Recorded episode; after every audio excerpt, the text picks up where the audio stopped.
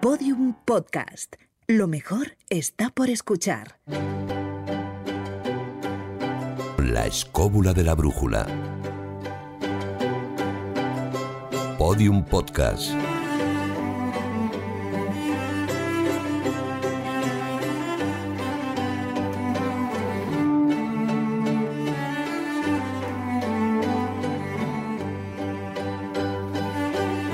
Vamos a ver si nos vamos entendiendo durante este programa. Marcos Carrasco, ¿tú crees, Sí. Velázquez, yo soy guapa? ¿Cómo, perdón? ¿Ves? No nos, no nos entendemos, vale, no nos entendemos, no nos entendemos. David Sentinella, Bomboclat. Por supuesto. Sí, ¿Ves? ¿Ves? ¿Ves? Marta San Mamed, a ti que te gusta la naturaleza, ¿tú conoces a la rana Pepe? Eh, la conozco y lo sabes. La conoces y lo sé. Ah, vale, vale, vale. Ahí, ahí lo dejo. ahí lo dejo. Y tú lo sabes. Juan Ignacio, pregunta, eh, perdóname la pregunta, pero ¿eres old, pero así de old? Yo soy el más old de todos los olds. Jesús Callejo, hola, ¿qué hace? ¿Escobulea o qué hace? A ver, escobuleo siempre en la Sí. tuboescóbula. Sí. Eh, que no me he vuelto loco, ¿vale? Que no me ha dado una cosa. Ahora os explico por qué, por qué de todo esto.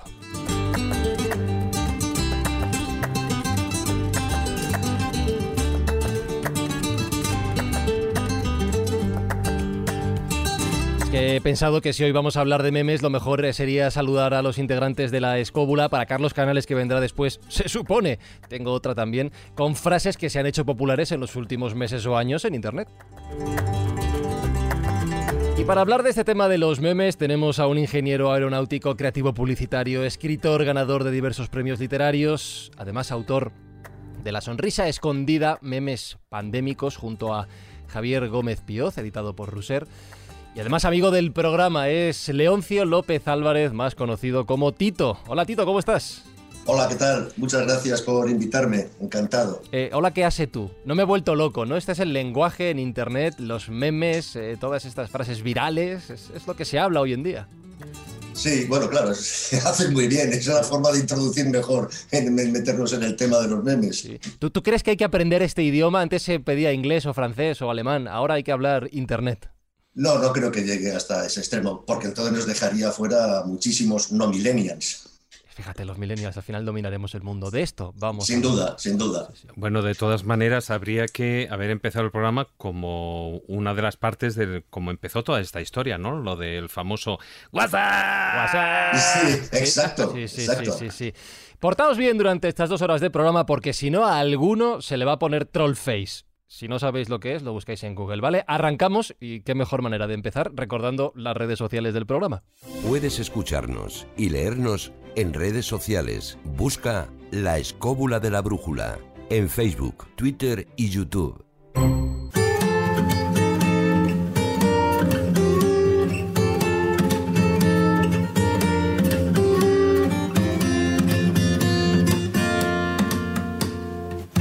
Os recuerdo, escobuleros, que tenemos una sugerencia por parte de los amigos de Netflix. Una comedia española disponible en exclusiva en esta plataforma Netflix que se llama Loco por ella. Está dirigida por Dani de la Orden y protagonizada por Álvaro Cervantes y en Loco por ella nos cuentan precisamente una locura por amor. Un chico se cuela en un centro de salud mental para acercarse a la chica que le gusta y a la que ha conocido hace muy poco. Y a partir de ahí van a pasar cosas que no nos esperamos. Y además, os lanzo una pregunta, escobuleros. ¿Qué locura seríais capaces de hacer por amor? Si queréis, nos lo podéis contar por redes sociales. Ya sabéis, Loco por ella, una película de Dani de la Orden, ya disponible en Netflix. Para pasar un buen ratito viéndola, después de escuchar la escóbula de la brújula.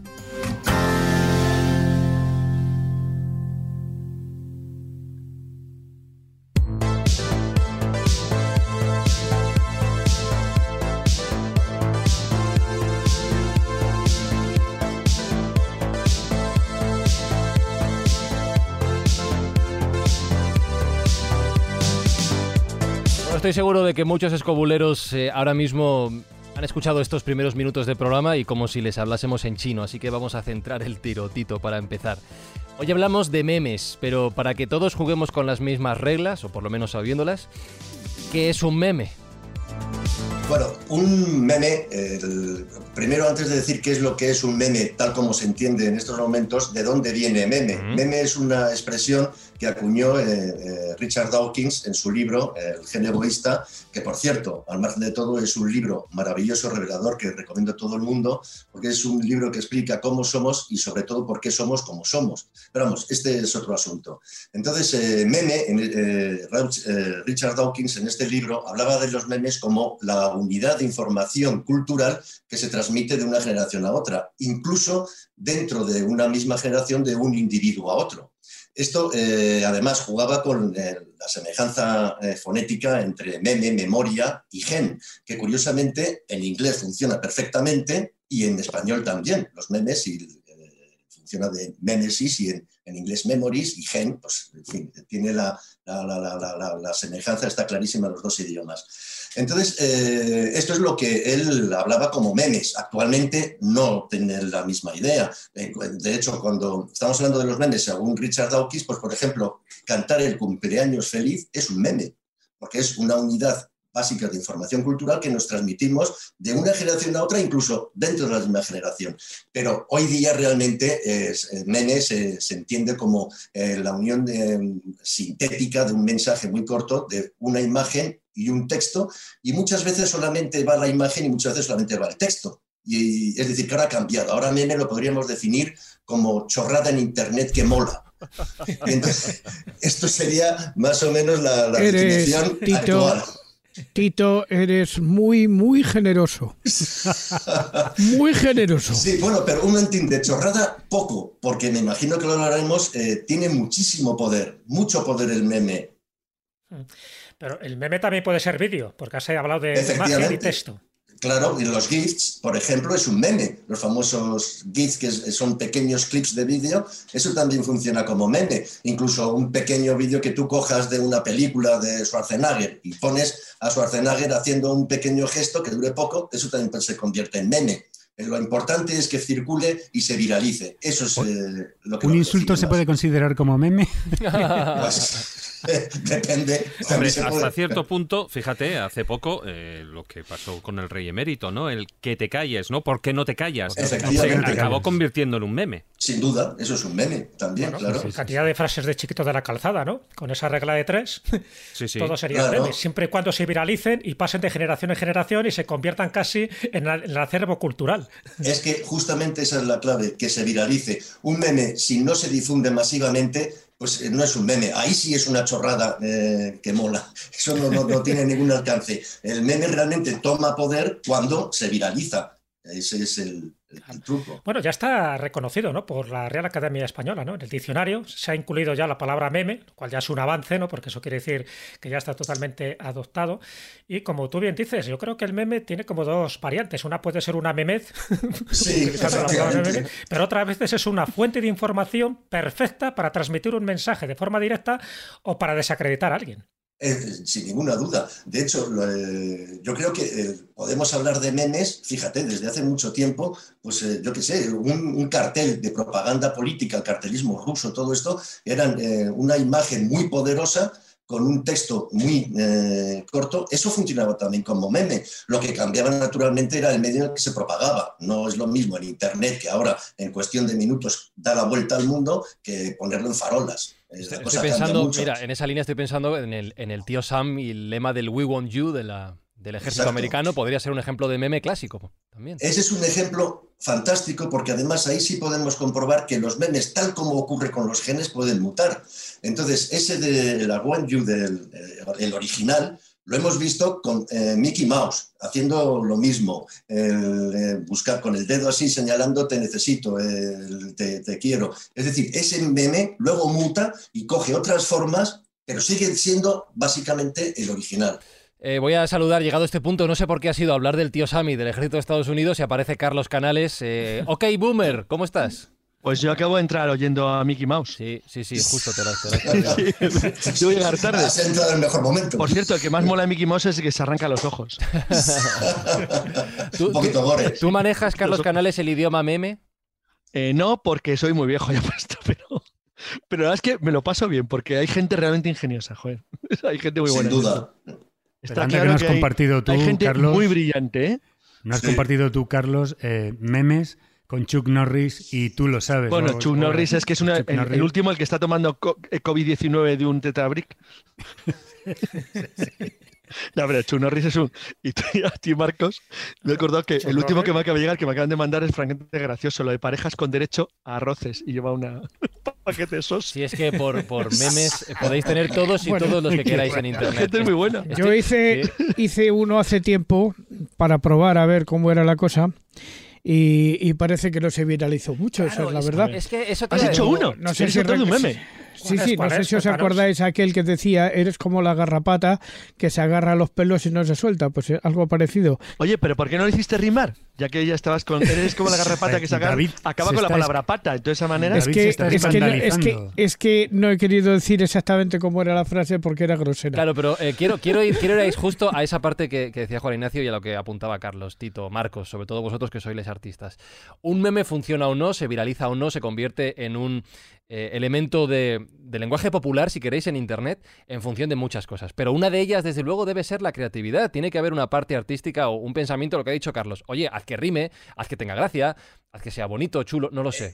Es que si no, no se viraliza. La única manera de viralizarlo es que el que lo reciba le resulte eh, eh, impactante, que le haga gracia y lo transmita a sus amigos, a sus grupos de WhatsApp. Y para eso tiene que tener algo, tiene que tener una chispa. Por cierto, hay eh, en la universidad, no sé de dónde, lo voy a mirar si no os importa, la de la Universidad de Memphis, ha hecho un estudio para pronosticar qué memes tienen, eh, van a tener éxito y cuáles no antes de que se lancen. Entonces tienen una probabilidad de acierto del 80%. Cuando dicen este va a funcionar, va a funcionar. Entonces eh, analizan un, montón de, cosas. Pues analizan la sintaxis, si tiene tacos, la longitud, la concreción, la excitación emocional que provoca. Entonces eh, es- han creado un software después de mirar un montón de memes de la página. Sabéis que hay páginas donde puedes encontrar memes. No tienes que esperar a que te lleguen. Tienes páginas donde dices memes de gatos y tienes 50.000 millones, los más abundantes. Tienes páginas que te explican el origen de los diferentes memes que te llegan por el móvil. Exacto, Mm. exacto. Entonces, Mis de favoritos analizar- son los de Claudio Coello. Uy, Claudio Coello, los de Marcelo. los de. Los de, los de Coello. Es que los de Coello son todo un subgénero en sí mismo de memes. Porque crean una tendencia. Luego hay que hablar de eso, las tendencias. Sí, claro. Los que generan Pero- una colección. Y los de Sí, Julio no, es que Iglesias luego también. Pero Julio Iglesias no está muy pasados, Jesús. Pero espera, perdona, perdona, Carlos. Que voy a decir lo, de- lo del software este porque es, es- es- es muy curioso, sabes. es muy interesante. Que ya hay un software para, para, para pronosticar si va a tener eh, éxito. Entonces, lo que han encontrado es que eh, la sencillez de- en ver. el meme el, eh, premia. Eh, si lo pones demasiado largo, eh, Claro. pues entonces eso eh, lo, claro, lo hace ya más difícil que, que tenga. Y luego también, fíjate qué curioso, que no tenga tacos. Es curioso, con lo mal hablados que somos en general, los tacos tienen, eh, si pones tacos, Claro. ya la cosa no A funciona. ver, aquí, aquí Marcos, Marcos, eh, Juan Ignacio y tú, que sois los, que, los de publicidad, son los que tenéis que tener ahí un tema diferente, porque esto es publicidad al fin y al cabo, ¿no? Absolutamente. Da- Dame hueco, dame hueco. Sí, venga, Marcos.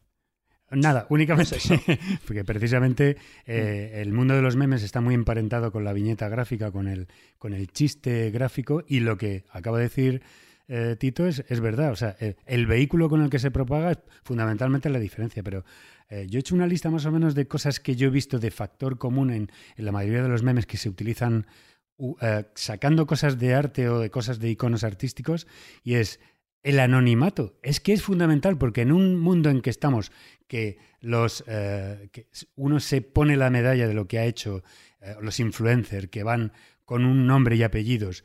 El anonimato es que me parece absolutamente asombroso, puesto que el tío que diseña, o sea, diseñador de memes, eh, ¿qué puede ser? Una persona que sabe, por ejemplo, el uso del Photoshop y el Paint, coge una, una fotografía y, como ha dicho Tito, un mismo icono y esa misma imagen vale para muchas ideas diferentes, cambiándoles la tipografía, cambiándoles el mensaje, pues puede ser eso. Por ejemplo, el anonimato, el uso del Photoshop y el Paint, el manejo del diseño gráfico, aunque sea ligero, mínimamente un diseño gráfico hay, una imagen y un texto.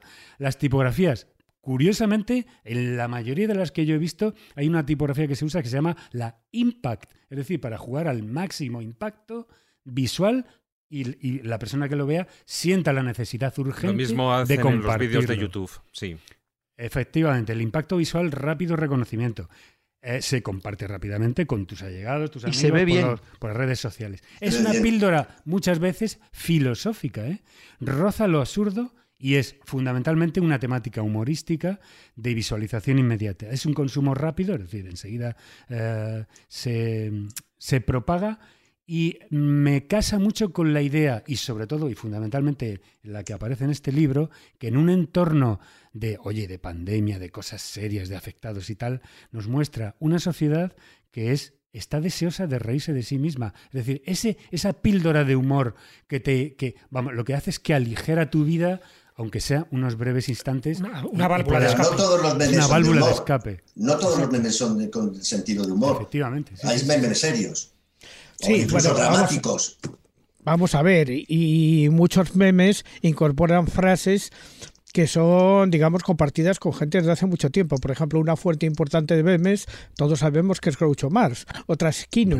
O sea, a, a lo largo del tiempo, o sea, te, te encuentras en muchos memes que dices, bueno, es gente que tiene mucho tiempo, que conoce además la obra de ciertos dibujantes, de ciertos humoristas en tiempos, y qué es lo que hacen, poner en, en manos de animales o en manos de, de dibujos distintos ¿eh? frases muy propias de Juan Mafalda. Ignacio, ¿te acuerdas cuando tú y muy- yo hablábamos? ¿Te acuerdas que una vez que hablamos, tuvimos un debate que pensábamos, poco antes de tu jubilarte, que había un departamento del gobierno que se dedicaba a hacer funcionarios, que se dedicaba a hacer memes?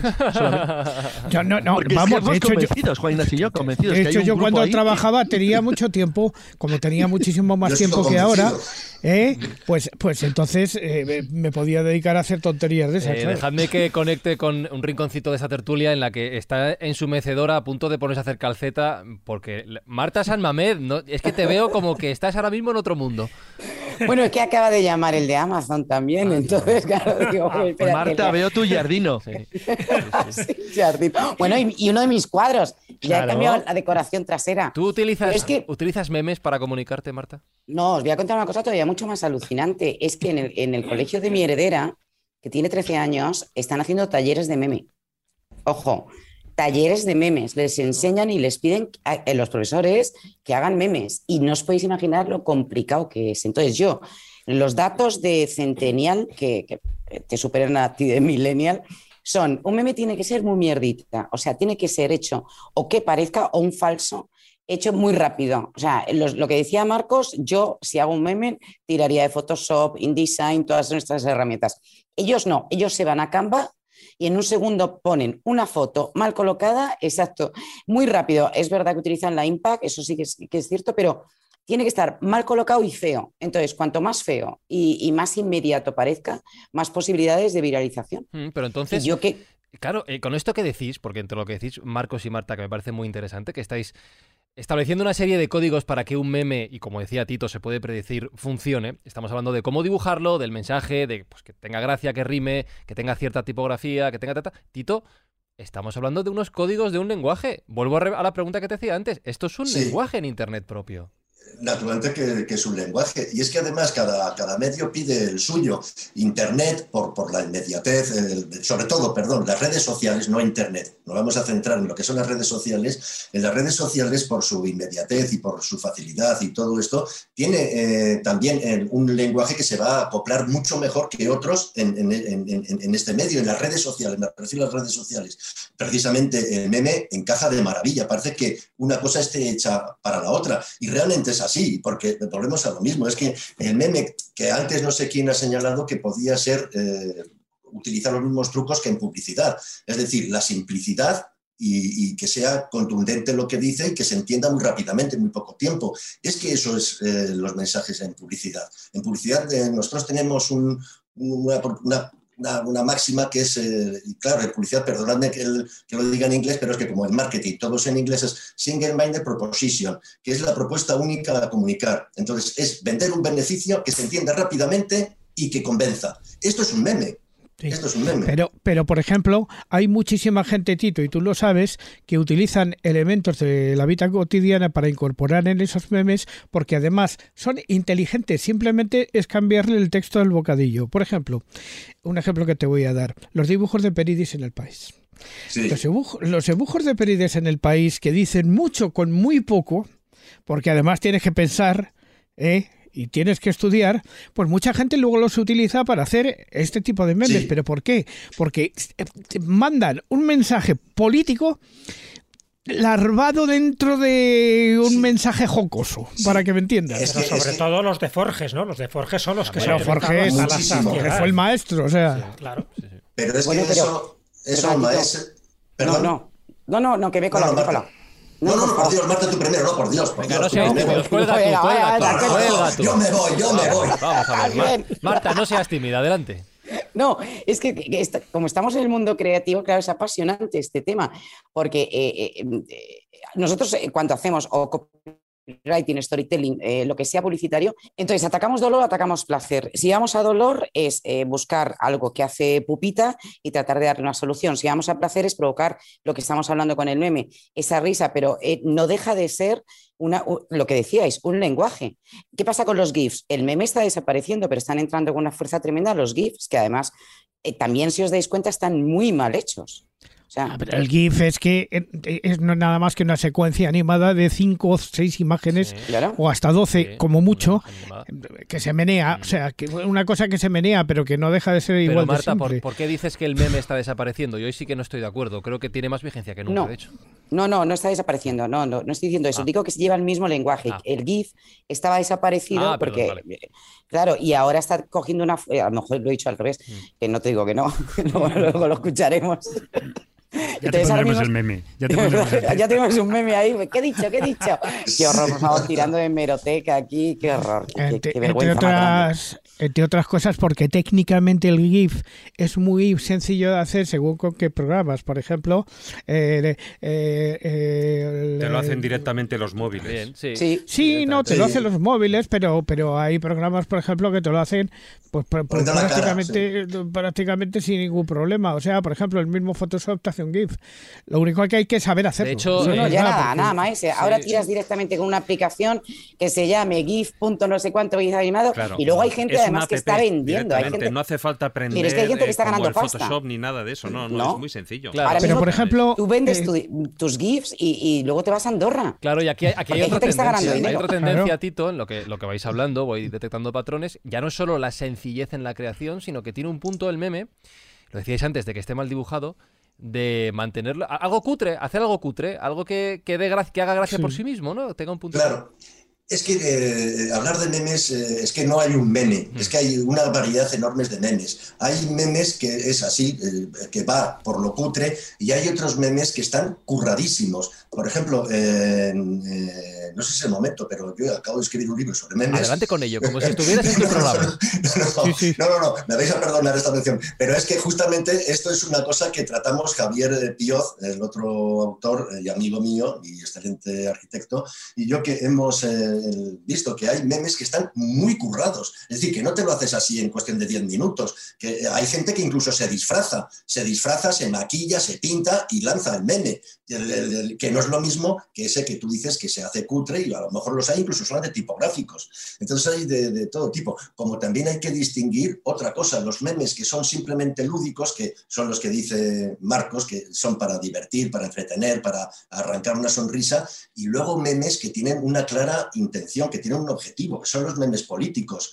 Entonces, eh, esos memes están hechos a conciencia, eso ya no lo hace un anónimo, no, no, eso lo hace gente profesional que sabe muy bien lo que quiere decir y cómo lo dice. Claro, eso, mira, cuando leía esta mañana tu libro, que amablemente me habéis mandado, Muchas gracias. me he Muchas gracias ocupado. por leerlo, no porque lo he mandado, porque me parece que no lo he hecho. Perdóname, perdóname, maestro, perdóname.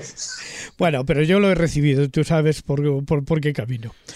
El caso es que el caso es que me he encontrado con que recoges ahí unos ejemplos al final de, memes notables que tienen que ver con la pandemia, que algunos son muy inteligentes y están hechos con, con- con muchísimo cuidado. Pero además, enseguida me he dado cuenta de algo que es importante y era un tema que quería traer. Y es que son como las capas de una cebolla. O sea, tienen no un mensaje, tienen 12. A ver si me entiendes lo que te quiero decir. Según quien lo lea, puede leer una cosa o puede leer otra completamente distinta. Sí, sí, sí, sí. Porque tú sabes perfectamente que cuando Marshall McLuhan nos empezó a dar clases a todos hablando de la aldea global Y, que esto se iba a generalizar con el tiempo, Sí. ¿eh? ya estableció ¿eh? que todo mensaje que pudiera ser difundido de una manera masiva, e Internet ha venido, lógicamente, a, ponernos en ese camino hace muchísimo tiempo, por lo menos eso es lo que yo aprendí en la facultad, ¿eh? es que todos los mensajes, depende de quién lo lea, tienen un receptor. O sea, tiene un receptor alfa o un receptor beta. Uno va a comprar, el otro se va a enfadar, el otro va a reflexionar, depende. Sí, sin ninguna duda. De hecho, ahí esos memes que tú dices que, cualquiera que lo lea se va a quedar satisfecho, es como estos eh, cuadros que te siguen con la mirada, te pongas donde te pongas. Si te pones aquí, parece que te están mirando, si te pones aquí, se, se me sigue mirando. Entonces, eh, eso, eso ya es más complicado, son bastante más complicados, pero es claro. Hay una, hay una cosa que has dicho, Tito, que me gustaría ahondar en ello, y es que algunos eh, memes aprovechan imágenes, son realmente facilonas y se propagan enseguida pero el tipo de meme que está absolutamente mega trabajado, eh, por ejemplo, yo he detectado alguno en, en, tu, en tu libro y es que me, parecen absolutamente extraordinarios. Por ejemplo, el del nacimiento de Venus, que es, a mí es un cuadro ah, que, me, fascina totalmente. ese cuadro de Botticelli en el que está, eh, se está eh, mm, bueno, propagando la idea de que no hay nadie, es decir, en donde, cuando está el virus, todo el mundo deja el cuadro vacío y está absolutamente todo el fondo clonado y solamente queda la concha que estaba debajo de los pies de la propia Venus. Ni está Céfiro, ni Cloris, ni las horas, ni nadie. Me parece excelente. Eso sí que lleva horas y horas. me refería... Sí, sí, dime, dime. No, no, simplemente nada más una cosa. Pero fíjate, para, e-, ese es un meme muy selectivo porque para entenderlo tienes que conocer el cuadro con, con, la, con la figura. Porque si no, si alguien que no haya visto el cuadro nunca recibe ese meme, no lo entiende. Es decir, que exige ya hay memes selectivos. Pero uno de los un porque... nivel cultural. Exacto. otra cosa, Claro, entre otra cosa porque el cuadro está en los Uffizi. Pero pasa con, con, la Gioconda, pasa con la Última Cena, es decir, las modificaciones que hay de esos cuadros, como no sepas cómo es el original, no te enteras de la misa a la media. Pero uno de los factores que, yo he visto, en, concretamente en todos los ejemplos que hay aquí, y tiro de los del arte, que es un poco mi, mi, negociado, como suelo decir, y es que eh, se aprovecha el icono de masas que ya tenemos nosotros metidos, es decir, ya eh, en la cabeza durante muchísimo tiempo, y se le extrae el, significado. Joder, el tema de, en el tema del distanciamiento social, fijaos qué pedazo de, de meme es poner, ¿os acordáis que el, el Dios creador, Padre, está junto, está el dedo eh, prácticamente tocando al hijo que está creando a Adán, y aquí en el distanciamiento social es que no pone ningún texto, sencillamente los ha separado. el fresco de Miguel Ángel en la Capilla Sistina. Es impresionante, el fresco de la Capilla Sistina con todo el craquelado del fondo, con tal. Luego hay otro que me encanta, que es voy a usar un icono absolutamente asumido Mm, por las masas. Incluso hay un grupo eh, de pop que se llamó La Oreja de Van Gogh. Es decir, nunca Van Gogh pudo ni podrá nunca llevar una mascarilla por el tema de la oreja cortada. Me parece, me parece excepcional. No, ese es, buenísimo, de verdad. Yo cuando lo he visto me he quedado, me he impresionado.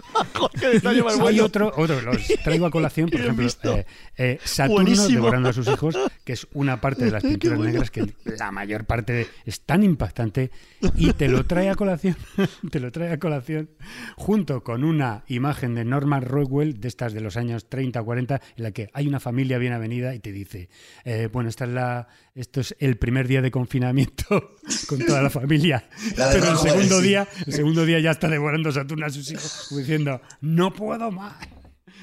Me parece que ese aprovechamiento del icono, darle la vuelta, sacarle el partido, incluso leer entre líneas, eh, eh, temas políticos, pero sobre todo el tema humorístico, es fantástico. De todas maneras, Marcos, leer entre líneas, pero claro, en el caso concreto de Saturno, derivado a sus hijos, tú sabes que tiene una segunda lectura que es Cronos, derivando, o sea... Ah, devorando el tiempo, sí, sí. Devorando el tiempo, o sea, que es que tiene dos lecturas. Nos pides un conocimiento artístico a los millennials, Juan Ignacio, que no llegamos, que no llegamos. Que Juan Ignacio levanta el nivel, ¿eh? totalmente. de hecho, de hecho voy a acuñar aquí un, un término en la escóbula de la brújula, que si hay millennials, hay generación X, hay yo que sé que sé qué de generaciones, el término pandemials. Sí, se habla de ello ya, sí, sí. Pandemials. Entonces, bueno, no sé si está acuñado o lo que sea. Eh, vive y mama de los memes totalmente. Totalmente. David. Eh, me gustaría, bueno, como es que sabes lo que pasa, que aquí eh, es como es imposible hoy meter cuchara. Nada, nada. Es Es imposible. culpa mía, ya me callo. No, no, no, no. Bueno, si fueras tú ya solo. No, no, no, no. Para nada. A que sí, Marta, que es muy difícil.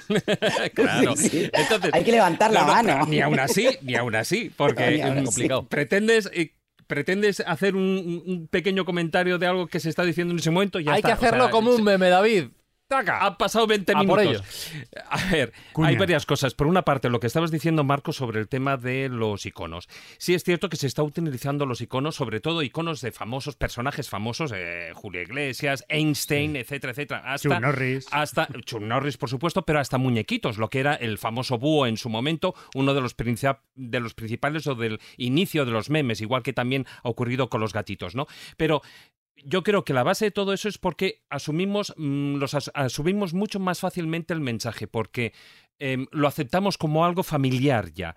Por otra parte, en cuanto al tema de las capas de cebolla que está, que mencionabas, eh, Maese, mm, sí es cierto, es algo que se está haciendo hoy muy en día, es decir, los diferentes niveles de comprensión y, de lanzamiento de mensajes de los memes. Es lo mismo, eh, lo hemos hablado alguna otra vez, yo creo que lo haberlo comentado, también se está haciendo en películas. Las películas de Disney hoy en día están funcionando así. ¿Y por qué están funcionando? Porque los que tenemos eh, 40, 50 años las disfrutamos porque vemos un tipo de mensaje, pero los, los críos de 10 años, 14 años o 8 años lo disfrutan también porque ven otro nivel de mensaje diferente.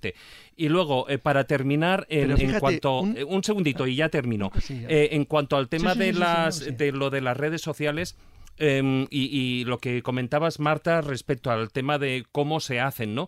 Em, que si hay que hacerlo con el Canva, que lo hacen, que es una app o un programa que lo hacen, no hace falta saber ni informática de nada, o sea, es, es hacer dos, dos tics y ya está, o, con- o en el ordenador o en el mismo móvil.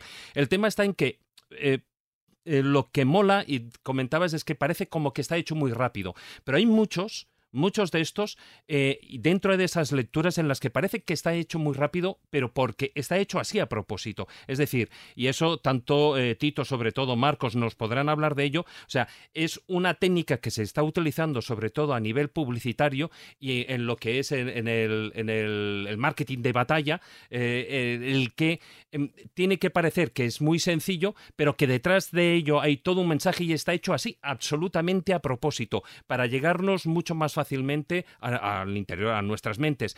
Y mm, esos ya no solo son para divertir, sino son para Ahí está. mm, dejar marcado un mensaje el que publicitario, por supuesto, y en el que el marketing es gratuito. Mirad una cosa, eh, tengo que tomar una decisión salomónica porque ahora mismo todos estáis levantando la mano. Y como es imposible daros paso a todos a la vez, lo que voy Eso a hacer... sido breve. Sí, sí, lo que voy a hacer... ya estoy cortado. que voy, voy a, voy a cambiar de tercio para que la decisión sea la misma para todos.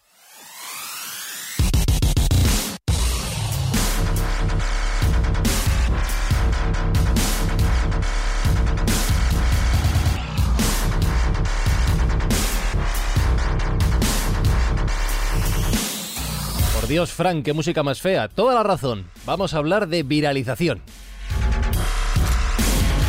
Y en la línea de lo que contaba Marcos del anonimato, sí que quiero traer a la mesa una, una historia para empezar a hablar de este tema. Ya sabemos lo que es un meme, ya hemos conocido las características, podéis buscar memes en, en internet, tenéis millones y millones, pero sí que quiero que analicemos un poquito el fenómeno que hay detrás de la dispersión de los memes. Mirad, no hace mucho me recomendaban un documental que era bastante interesante, llamado Feels Good Man, algo así en, en inglés como Sienta bien, tío, ¿vale? Y era la historia de la rana Pepe por la que le preguntaba antes a Marta San Mamés. Os lo voy a contar muy brevemente. La rana Pepe es una creación de un dibujante que se llama Matt Fury, un estadounidense no especialmente conocido, que en 2006 hizo un cómic. El cómic se llamaba The Boys Club Book, el club de libros de, de un chico, ¿vale? Uno de los personajes era la rana Pepe, era una rana con aspecto humanoide. Y en una de las viñetas, la rana, que era bastante dada a fumar marihuana, de repente decía sin más, Feels good man, oye, qué bien sienta, tío. Esta viñeta, este meme de una rana no demasiado bien dibujada, se hizo viral, empezó a circular en foros de internet y se convirtió con el tiempo en una de las armas, eh, una de las imágenes de la derecha más radical, voy a decirlo así, en Estados Unidos. Algo que estaba completamente lejos de la intención en un principio del dibujante, que quería hacer un personaje, pues, muy desenfadado, muy relajado, nada que ver. La rana Pepe se ha hecho muy famosa. Si buscáis rana Pepe o Pepe de Frog en Google, vais a encontrar millones de memes con su cara, algunos con fines terribles. Tan terribles que el propio Matt Fury llegó un momento, no se cuenta en el documental, que decidió matar a su personaje, cosa que no pudo hacer porque el personaje le superó completamente. A lo que voy, Tito.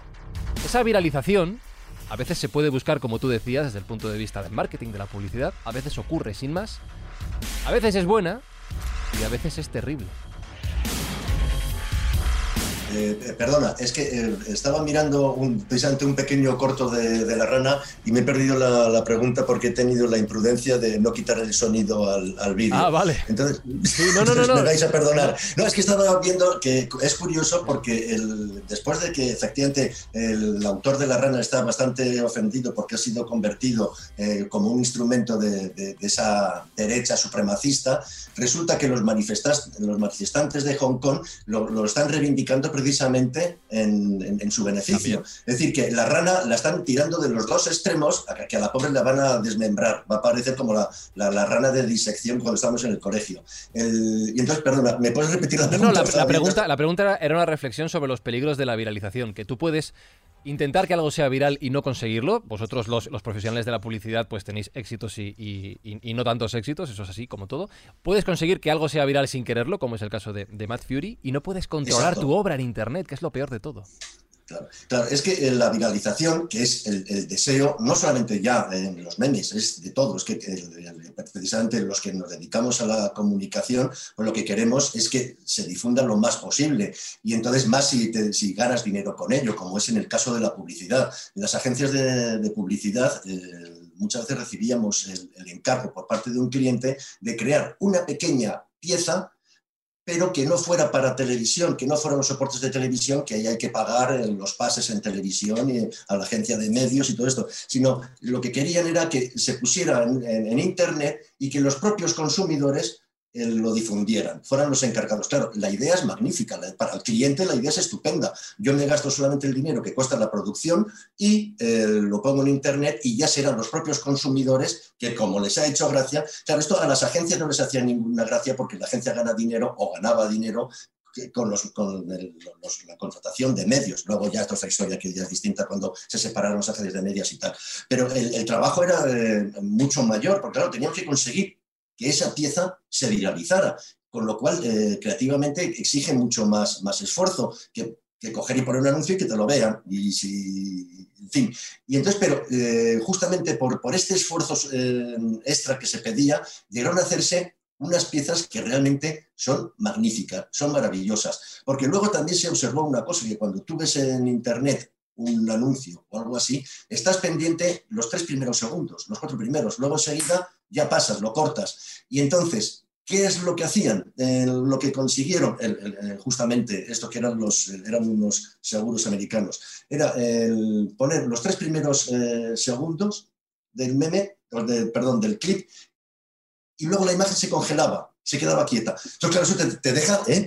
No seguía el anuncio, se quedaba quieta. Entonces tú te quedas, pero bueno, entonces te obligaba a permanecer atento. O sea, la idea me parece maravillosa, está, es, es, perversa, porque dice, la manera de que no pasen de mí es que no pase nada. Y efectivamente lo consiguieron. Tuvo muchísimos más impactos que si hubieran puesto en, en un intermedio de la Super Bowl. O sea, una cosa increíble. Pero efectivamente hay un peligro en la viralización, y es que se viralice demasiado. Y esto ocurre ya con los, los, memes eh, políticos. fijaros lo que ha pasado con Trump, pues el, que incluso eh, le han llegado a, cortar para que, eh, para, porque ya estaba, digamos, excesivamente, incluso llamaba a la violencia en algunos casos y se podía interpretar. Entonces se, se, cortó, y esto ya lo sabéis todos, que, que, ha habido después con, con Twitter y con Facebook que le cortaron la, cuenta. Sí, Tito, un meme, un meme político, por ejemplo, que se ha hecho que se ha hecho viral, además, sobre todo teniendo en cuenta las circunstancias que ahora se están dando de la pandemia mezclada también con la política. Por ejemplo, eh, se ve a Blancanita, ah, perdón, a Blancanieves y los siete enanitos en una de las imágenes y es Blancanieves la que lleva la máscara pero al lado viene Blancanieves y los siete enanitos y los que llevan los, la máscara son los enanitos. Tú fíjate lo que ha pensado alguien y qué mala uva ha tenido. Claro, claro. Es que en los memes políticos, que, esto es para hablar aparte, por ejemplo, nosotros, eh, vuelvo a salir, eh, me vais a perdonar, el, libro de la sonrisa escondida de Javier y mío, nos, decidimos entre los dos que no pondríamos ningún meme político. Y cualquiera que tenga la suerte de encontrar un ejemplar, si es que todavía quedan, de la sonrisa escondida, lo podrá comprobar que no tenemos memes, memes políticos. Porque desde un principio dijimos, no vamos a ponerlos porque eso sesga, porque tienes los memes de, este hombre, de Simón. Eh, hay cientos, miles, memes de, Ayuso o del alcalde de Madrid, memes de Pedro Sánchez. tienes millones. Millones, claro, pero nosotros no queríamos. Fijaros un detalle muy importante. Juan Ignacio ha hecho una cosa muy importante para mí.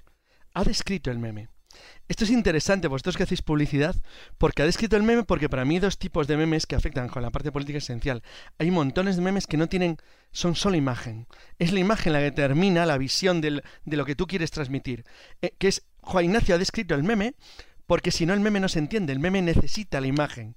En cambio hay memes que no hace falta la imagen porque son como un chiste. No sé, por ejemplo, acaba de ser San Valentín y hay uno que me ha hecho gracia, Pepe, nunca me regalas flores. Dice, vaya María, no sabe que las vendías. Bueno, pues claro, ahí el, la imagen que acompaña sobra, porque es un chiste. En cambio, hay otros, como lo que acaba de escribir Juan Ignacio, que la imagen es fundamental. Los que juegan con los logotipos, con las imágenes, que están asociados a ideas. La odia el martillo, la esvástica, por poner ejemplos muy simples y muy pedestres. Ahí tú necesitas jugar con algo que es visual, simplemente visual. Y ahí es que no necesitas ni la descripción. Simplemente impactas como un anuncio, completamente. Por eso para mí eran tan geniales y prememes, los, como habéis comentado antes, los, los chistes de Forges. Eran micromemes, eran buenísimos. Era un dibujo muy sencillo. que ya le gustaría a muchísimos clientes de la época de, yo qué sé, 80, 90, incluso los 2000, haber tenido el impacto de millones y millones de, de viralización, del boca a boca, porque claro, para, para, para hacer y de manera inmediata. Eso de manera inmediata. impresionante. Porque es una de las grandes ventajas que tienen los memes es la inmediatez. Igual que desaparece de la misma manera como ha aparecido, es decir, puede ser flor de un día, eh, pero eh, sobre todo es que lo creas ahora y es que en, igual en una hora ha dado la vuelta al mundo. Sí, Voy, a, voy, a, voy a hacer, perdóname Tito, voy a hacer un meme con una imagen que acaba de ocurrir, que es la de Jesús Callejo levantando la mano pero tímidamente, no muy alta, no muy alta, así, un poquito solo, como pidiendo perdón por hablar. Así que Jesús, tú, tú mismo, ¿eh? Ya le he hecho una captura de pantalla para que hacer un meme. Hola, ¿puedo, ¿puedo hablar? ¿Puedo hablar? Sí, es un meme, ya es un Hombre, no, no, aquí hay muchos expertos en la materia y desde luego yo que yo soy un principiante, ¿no? Pero bueno, es verdad que me surgen muchas dudas y muchas preguntas a raíz del libro de Tito. Y vuelvo al libro porque me parece un libro genial, está dedicado a la pandemia, es decir, es tema monográfico de los memes, por eso se, subtitula Memes Pandemicus. Y claro, cuando estás hablando del virus de la pandemia, que muchos de estos memes se hayan virilizado, no deja de tener su gracia y su ironía y su paradoja, ¿no? Pero bueno, lo que te quería preguntar era, porque se está hablando de cómo se buscan imágenes arquetípicas, ¿no? Y muchas veces de, esa, de esa cultura popular para utilizar los memes. Y en este caso concreto, tanto Mafalda como Carlitos y Snoopy han sido utilizados para los memes. Y hay dos que me llamaron la atención por ejemplo, está Carlitos ¿no? con Snoopy y dice, hay por ahí muchas personas inteligentes y dice Snoopy, dice, sí, muchas, pero la, mayoría son asintomáticas. ¿Cómo se está buscando terminologías nuevas para, para utilizar precisamente esa ironía, ese sentido del humor, ese sarcasmo, que me parece genial? En el caso de Mafalda aparece otro meme en tu libro, donde dice, hombre, este fin de semana hay crucero. Dice, cruzo para la cocina, cruzo para la sala, cruzo para el baño.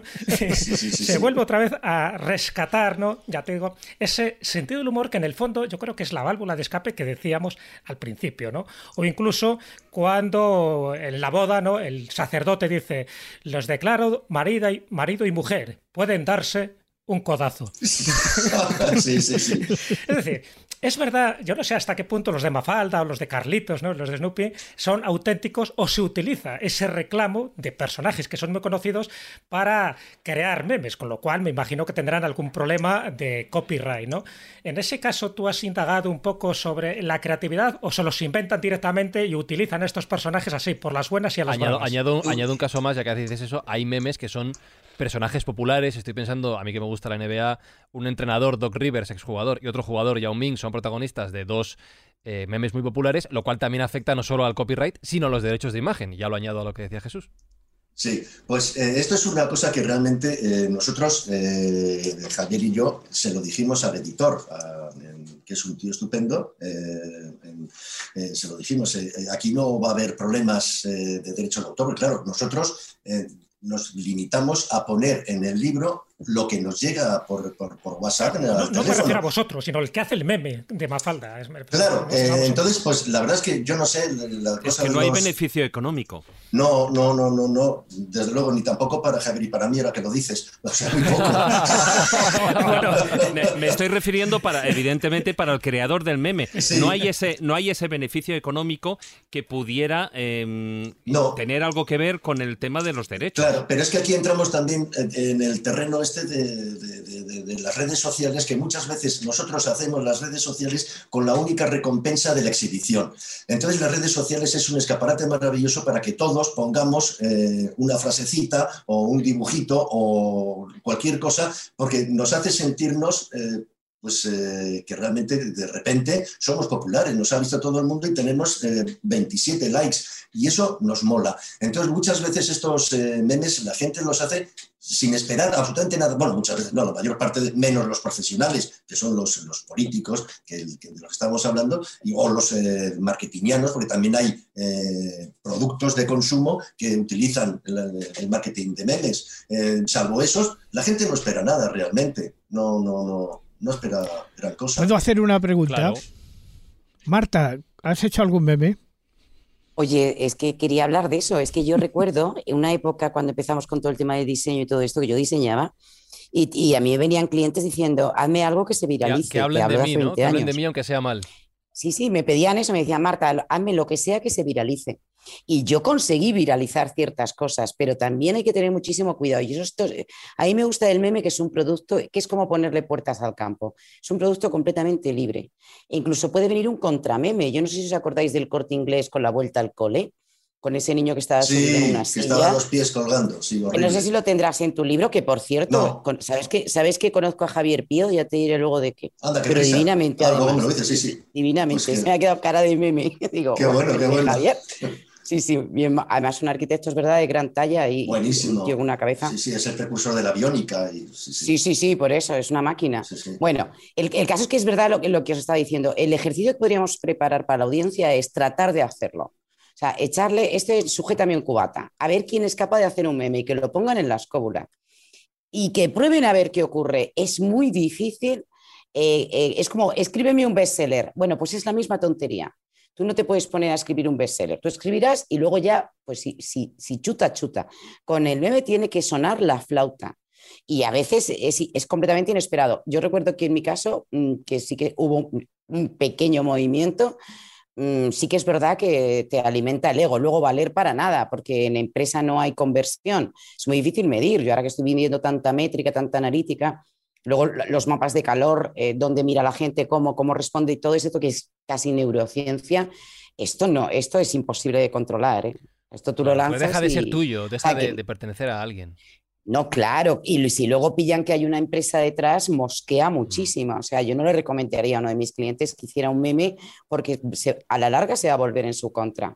Marta, hay que tener cuidado con este tipo de acciones. eh, no, eh, una pregunta a saco, ¿eh? Mm, sin previo aviso. ¿Tú crees que el epitafio se podría elevar a la categoría de meme? Yo para mí que sí, sí. claro, Y además, sí, y, sí. y- y precisamente eh, Nieves con Costrina hizo un libro muy parecido al estilo que lleva, que lleva Tito, porque recogió, eh, hizo un concurso de epitafios, no sé si acordáis de muchos años, recogió los epitafios en fotografías y lo puso en, en el primer, no sé cómo No, se llama. no le llamo, no le llamo pepitafios.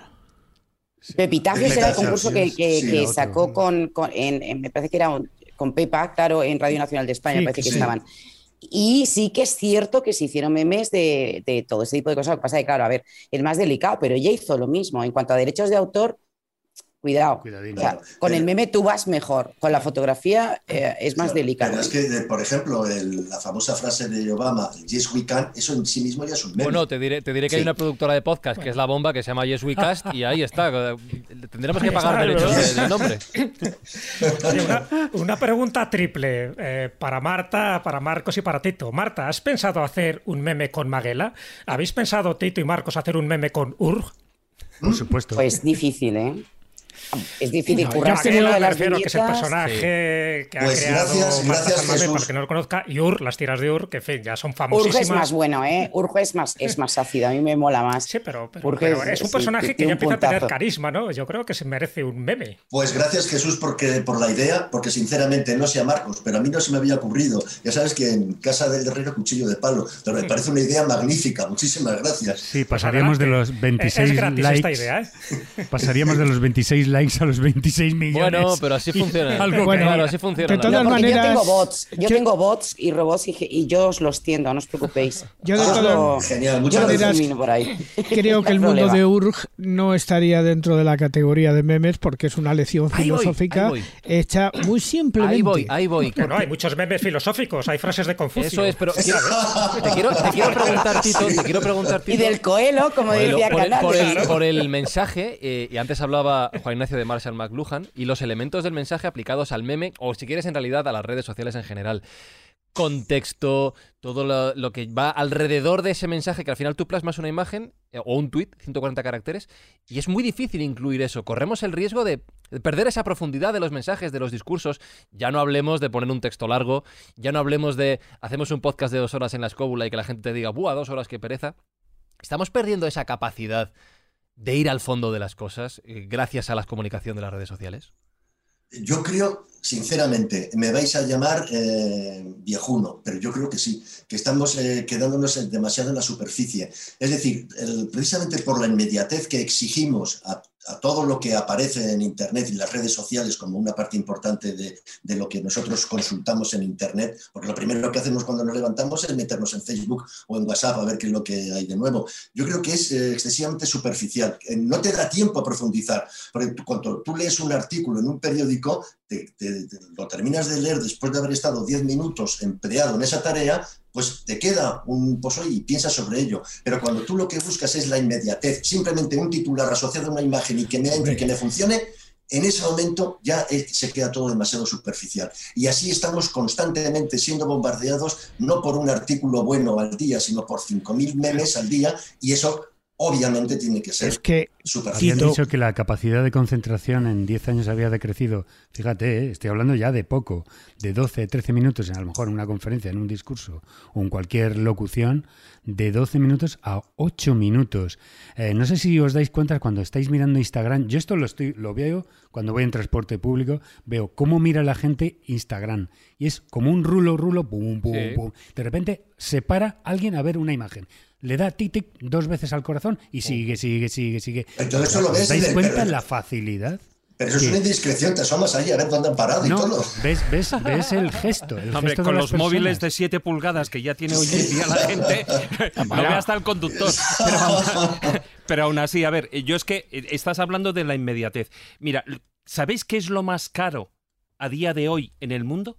Eh, El tiempo. el tiempo. El Sí, tiempo. sí, No tenemos tiempo. O sea, estamos además tan bombardeados por todo tipo de em, alicientes de información, de, de cosas, que de repente, o sea, nos vamos a los titulares. O sea, hoy en día es muy difícil que alguien coja un periódico o un artículo en internet o en una revista y se lea las ocho páginas de, de un artículo, lo que podía ser antes un reportaje. Hoy en día los reportajes son de cuatro páginas, como Y mucho. largo ya me parece. Como mucho. Sí, sí, sí. Entonces, eh, ¿qué ocurre con Instagram o qué ocurre en Twitter, etcétera, etcétera? La gente va al titular. O sea, es que ya estamos con los teletipos directamente. Claro, por eso Mira, queda esto es mucho que- más superficial. Juan Ignacio. Estamos hablando de, estamos hablando de cosas que, que, que que están en distintas categorías. Yo, por ejemplo, que me gusta mucho la columna de Manuel Vicen en El País, me la leo siempre porque he sido seguidor, me parece un señor que escribe muy bien y además que revela cosas muy ácidas y muy, y muy interesantes y tal. No puedo meterlo dentro de una categoría de meme porque no es inmediato. Hay que leerlo y releerlo y a veces tres veces leerlo para poder entender qué es exactamente lo que te está queriendo decir.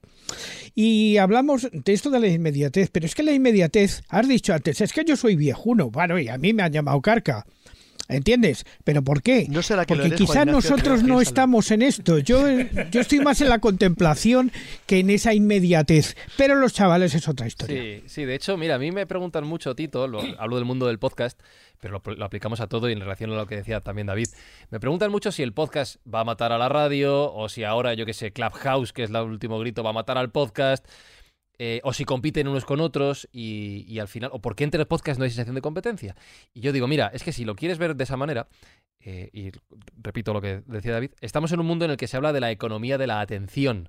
Es decir, ya lo que vale dinero es nuestro tiempo, nuestra atención, nuestra fijación. Y puedes competir con un podcast, con un vídeo de YouTube, puedes competir con eh, jugar con tu hijo. ¿Por qué no?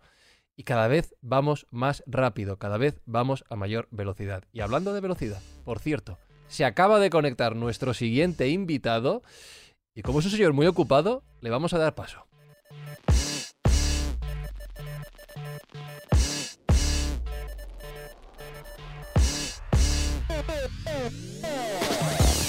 Y nuestro siguiente invitado viene de la mano de Marta San Mamed. Yo tengo aquí, Marta, el currículum formal. Entonces, si quieres lo repaso y haces tú la presentación personal, ¿vale? Bien. Es empresario del sector del ocio y la restauración, de la producción audiovisual, de redes sociales, de marketing online, de construcción, publicidad, salud. Tardaría menos en decir de qué no es empresario que de lo que es y acabaríamos antes. Pero además es autor, es por lo que hoy nos acompaña, de un libro llamado El libro del networking, las 10 claves para relacionarte socialmente con éxito, editado por Alienta. Marta, aparte de todo esto que he dicho, ¿quién es Cipri Quintas? Es un universo. Es, de estas personas que eh, se cruzan en tu vida por fortuna y le dan un giro completo a todo. O sea, es, ahora lo vais a ver, es pura humanidad, es una persona que ayuda desde, desde siempre y ahora además con la pandemia no lo va a decir, pero ha hecho cosas increíbles, ha estado cerca del Padre Ángel, eh, es patrono de la Fundación Irene Villa, bueno, que a Irene además la tuvimos en la escóbula. Es un hombre muy generoso, eh, muy claro. Eh, yo lo que he visto de él es una persona sin dobleces, jamás aparenta ser lo que no es y es, como bien dicen, y puedo dar fe de ello, la agenda ahora mismo yo creo que más importante de España. Si tú, bueno, además es que fíjate, tú a Cipri no le puedes llamar para decirle necesito esto. Es que él simplemente te mira y sabe perfectamente lo que te puede venir bien, sin que tú sepas que a lo mejor eso te podría venir bien. Y entonces, claro, pues le queremos todos muchísimo, es increíble que esté aquí porque no tiene minutos, nos tendría que contar, ahora que hablábamos de los memes, cómo hace para estirar ese tiempo, o como dice Carlos Canales, que el tiempo es flexible, bueno, pues que nos, nos expliquen un poco a ver cómo lo hacen. Y Cipri, bienvenido, es que estamos encantados. Bueno, pues yo solo tengo que daros las gracias. Daros las gracias. Venía muy ilusionado con el coche a estar con vosotros. Darte las gracias a ti como anfitriona. Me encantó ayer hablar contigo, recordar nuestra historia y de dónde viene, de dónde vengo, de dónde venimos juntos. Dar un abrazo a Frank, a Jesús, a Carlos, a Marcos, a Juan Ignacio, a David. Me encuentro chiquitito al lado de tantas grandes personas que muchas de ellas me han acompañado a lo largo de mi vida con en la orejilla con mis cascos o a veces cuando, cuando vivía solo con la radio puesta, porque me han acompañado y me han hecho mejor, porque me hacen mejor todas las personas que comparten lo máximo que se puede compartir y es el conocimiento. Gracias porque estáis llenos de conocimiento y lo compartís. Eso, Gracias. Qué tipo más agradable. Es una entrada así. inmejorable. O sea, yo creo que esta gente. bárbaro, bárbaro. Ya os dije, Cipri. Pero además es que Cipri ya era de la rosa. Sí, yo- Ya, ya, ya, se ha conocí- notado, ya se ha era de- notado. Sí, sí. yo era de Pero la eso no es rosa. Claro, bueno el- necesariamente. Puede ser, eso te puede hacer viejo. O sea, que Pero súper- no, alguna, alguna cuestión que no es buena. La radio es la gran compañera de la vida. La radio es la gran compañera. Mira, pues eh, quiero apelar a esa conexión a la que has hecho referencia con la radio y seguro que tenemos mucho tiempo para hablar de ello en esta, en esta hora. Estamos hablando de un mundo cada vez más acelerado en el que la comunicación es más breve, más descontextualizada, más buscando la atención, ah, sin tener en cuenta si el mensaje es bueno o no, hay que llamar la atención y hay que conseguir esa atención. En todo este mundo en el que nos estamos moviendo, cada vez más virtual, ¿dónde queda el hueco para el contacto humano? Pero, pero si vosotros podréis responder, me estáis llamando, lo estáis diciendo a mí para que resuma lo que pensáis vosotros. Es decir, es que no es que queda el contacto para el contacto humano, es que no hay otro contacto. Es decir, no hay otro contacto. El contacto humano es lo más grande, lo más bonito, lo más maravilloso. Un Ferrari no te va a devolver un abrazo no te lo va a devolver ni incluso una estatua, ni el arca de la alianza que tanto tiempo llevamos buscando, ni, ni, ni, ni, cualquier otra cosa. Es decir, un abrazo te lo devuelve una persona, una mirada honesta te lo devuelve una persona, un te quiero te lo da una persona, un aquí está mi mano te lo da una persona. Somos animales de manada, somos manada. Y si no estamos en manada, no somos nadie. El lobo solitario solo es un lobo solitario. Vale, pues cambio la pregunta. Cambio la pregunta, perdón, Juan Ignacio. ¿Dónde queda el hueco para dedicar tiempo a las personas? Yo en mi caso queda, no tengo otro hueco para nada más que eso. Es decir, yo en mi tiempo lo dedico exclusivamente a las personas. Lo dedico a mi hija, a mi familia, a mis amigos. Yo soy un trocito de todas las personas que me miran, me abrazan y me quieren.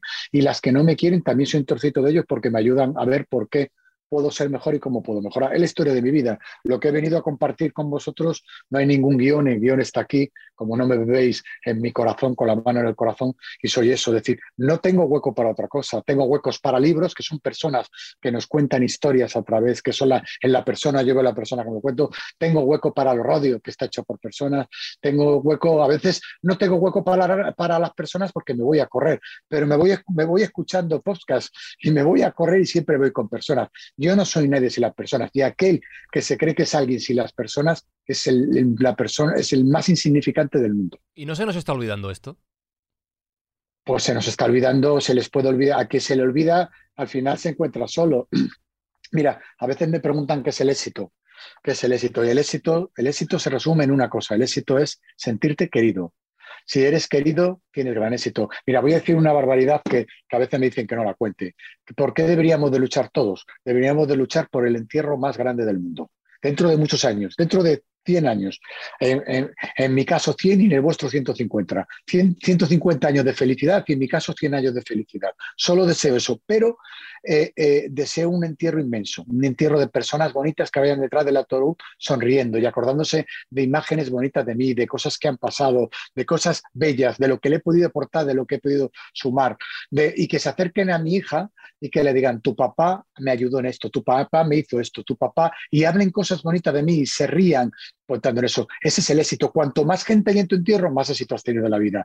Y el éxito total es que dentro de cinco años sigan hablando de ti y le digan a tu hija o a tus hijos, oye, qué buena persona eres, qué buena persona eres, qué gran título, el título de buena persona, el mayor de los títulos. De dentro de diez sigan hablando de eso. Y si hablan dentro de 100 años, hasta tendrás una calle a tu nombre. Y solo se consigue, no hay calles a nombre de Hitler, hay calles a nombre de gente que ha hecho el bien. Y si alguna calle está equivocada, tarde o temprano la terminan quitando. Hay así de calles que pasa eso, ¿eh?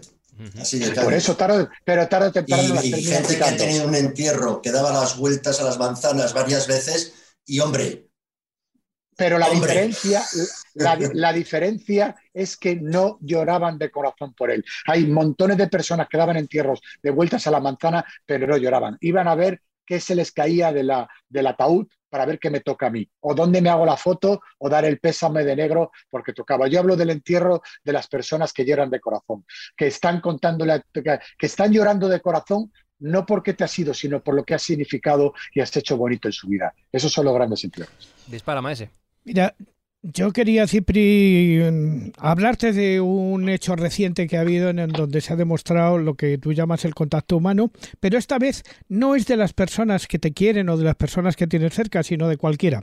Verás, con el fenómeno que sucedió del Filomena en Madrid, que se quedaron las calles completamente llenas de nieve y que no había manera de, de sacar los coches, nuevos dos semanas, pero largas, largas hasta poder empezar a sacar los coches. Yo he podido comprobar, eh, a mí se me quedó, por ejemplo, lo intenté sacar en un momento dado a una de las calles que ya habían limpiado y no había manera. Bueno, pues ahí me ayudó gente que yo no conozco de nada. Me empujaron el coche y me lo sacaron. Yo no, no eran de mis amigos, era alguien que pasaba por allí y que me echó una mano.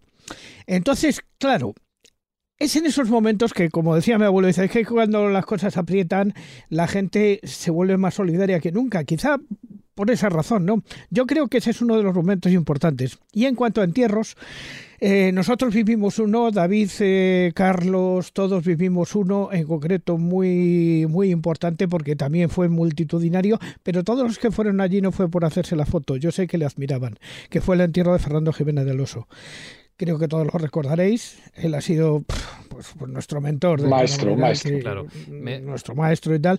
Y yo recuerdo aquel momento como uno de los más emotivos de todo. Me hace gracia, Juan Ignacio, que saques el ejemplo de Filomena porque me parece muy ilustrativo para todo lo que estamos eh, hablando en el programa sobre los memes y las redes sociales. Evidentemente, en la nevada en Madrid, que es un hecho histórico que no habíamos visto en décadas, es este nivel de nevada, todos de alguna manera o de otra corrimos a salir a las calles y hacernos la foto y colgarla en Instagram, en Twitter, ¿no? Hacer, vale, perfecto. Pero, eh, Tito, Cipri, yo por lo menos, esa primera mañana del sábado, en la que todo el mundo estaba alucinado viendo la nieve en Madrid, yo, como bien dice Juan Ignacio, vi de nuevo un contacto humano entre gente que no se conocía de nada, tirándose bolazos, corriendo por la calle, haciendo el tonto, que no había visto en muchísimo tiempo en una ciudad tan loca como Madrid. No sé qué opináis de esto. A veces tenemos que volver a lo básico. Cipri, cuéntalo, perdonarme, cuenta, es que como Cipri tiene una historia fantástica, no sé si la tienes por ahí, cuéntalo de tu mochila y tu alma de niño, porque es lo, lo mismo que dice Fran. Mirar, mirar, eh, yo, yo, mirar, yo soy más mayor que vosotros. Eh, y, como persona que os saca cada uno de vosotros 15 años como mínimo, en el, en, sí, en el caso, en el caso de, de Marta la saco 25, pero yo que os saco muchos años a vosotros, yo que os saco muchos años a vosotros, os puedo, voy a compartir la realidad. Y además, no estoy de acuerdo con cualquiera en el mundo que diga lo contrario. Mirad, el mundo está lleno de gente buena, lleno lleno de gente bonita. Las noticias no salen porque no estamos acostumbrados a ver gente buena. Las noticias y los, periódicos siempre hablan de los malos. El mundo está lleno de gente bonita. Yo podría tirarme aquí exactamente 150 millones de años contando historias, 150 millones de historias uno por uno de gente bonita y buena. El mundo está lleno, absolutamente lleno de gente buena. Durante la pandemia lo he vivido, durante Filomena lo he vivido. La gente está deseando abrazarse, ayudarse, quererse. Y luego hay algunos que, que, que, no, son malos, es que tienen mucho miedo a mostrar amor. Quien no muestra amor se equivoca. Yo he tenido discotecas y tengo discotecas, ojo, yo a los, a los 21 he tenido una macro discoteca, he tenido 100 personas de seguridad, me he enfrentado a los más malos del mundo. Siempre he sido premiado por la policía, por la Guardia Civil, por la Fuerza de Londres, por mi lucha contra la droga y contra los malos. A los malos hay que enfrentarlos con el bien. Y, el, y, el, y cuando la gente se une hacia el bien es imparable. Estamos donde estamos porque, porque somos una gran masa de gente maravillosa. Lo que decía, lo que decía yo, yo voy por el mundo con esta mochila, que no veréis los que escuchéis el podcast, es una mochila de niño. Es, una mochila, amarilla de, de uno de los personajes de los Minions de Group. Sí, Sí, pues esta, esta historia, la historia de la mochila es muy sencilla. En esa, esa, esa mochila yo voy a todos los lados, a sitios muy relevantes, muy importantes, Moncloa, el Palacio Real, a, ver a mucha gente. Y voy con mi mochila, mm, casi nunca voy con traje, salvo que lo exija el guion, y voy con pantalones vaqueros para demostrar que soy joven, zapatillas blancas por si piso algún charco que me vea donde he pisado y por si tengo que salir corriendo, zapatilla de deporte, camisa blanca o azul para mostrar limpieza y si me mancho que se vea, y, y americana para un toque informal.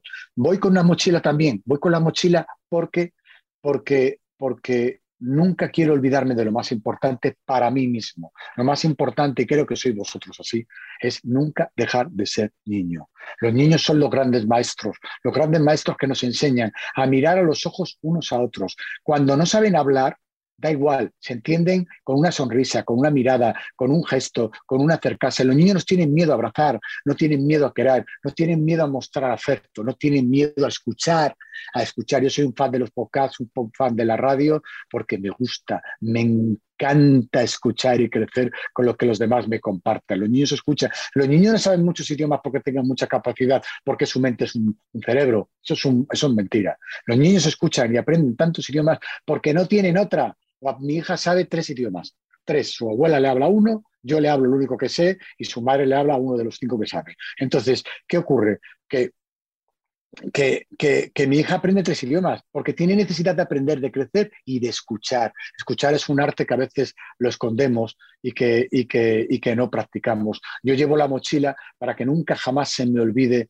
dejar de ser niño. Los niños no pronuncian palabras gordas ni malas al principio, pronuncian te quiero, pronuncian papá para robarte el corazón, mamá para robarte el corazón, te quiero para robarte el corazón, te miran a los ojos, te sonríen. Esos somos nosotros niños. Y cuanto más nos aleja la sociedad diciendo, ten cuidado, te van a engañar, ten cuidado, mira la mancha en la camisa eh, blanca, mira que este algo querrá, cuidado, cuidado, cuidado, cuidado, cuidado. Y vemos el mal. Y si, estamos educados a ver el mal, nos van educando a defendernos, a tener miedo y nos apartamos de ser niño, nos alejamos de ser felices y de tener éxito. Yo siendo un niño y pensando con inocencia y confiando, a mí me sale muy barato confiar.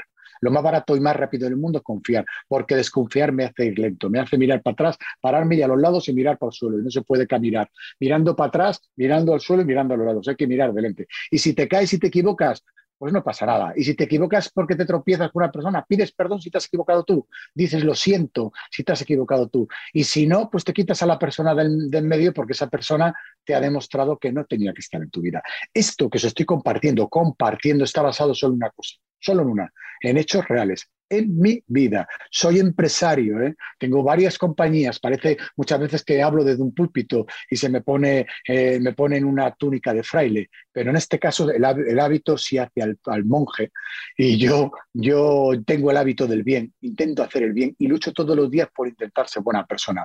Y cada vez que me acuesto le doy gracias a Dios por intentarlo me levanto con la ilusión de volver a intentarlo y serlo, pero siempre me acuesto diciendo, y esto es así, pidiendo perdón si me he equivocado en algo y si he hecho daño en algo a alguien. Es decir, yo, y, es, y soy duro y soy fuerte, porque los superhéroes, acordaros, no hay ningún superhéroe, los nuevos que están sacando no tienen éxito, los superhéroes que triunfan son los que al final de la película ganan y ganan con el bien. Bueno, claro, Cipri. Eh, eh, de todas maneras, Cipri. Maese, maese.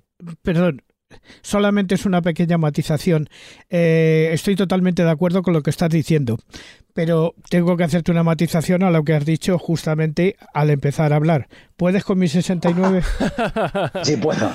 No tienes. Uh, mira, te puedes. En el mundo hay, que, hay dos tipos de 69 y yo ya sé que 69 tienes. Tú puedes tener 60, 69 años de antigüedad o 69 años de experiencia. Creo que tienes 90 de experiencia. Juan Ignacio, y, siglos. Y, 69 en el DNI. Siglos, siglos, siglos. Eh, Tito, eh, de, lo que, de lo que hablaba Cipri, volviendo a la pregunta que, os hacía antes, eh, esa forma de comunicar, hablábamos de los memes y de la falta de contexto, y fíjate que Cipri nos ha dado una respuesta larga que hoy en día brillan por su ausencia. ¿Crees que debemos volver a esos básicos que nos estamos olvidando? Eh, bueno, en primer lugar, felicitar a Cipri por su fe en el género humano, que me parece admirable.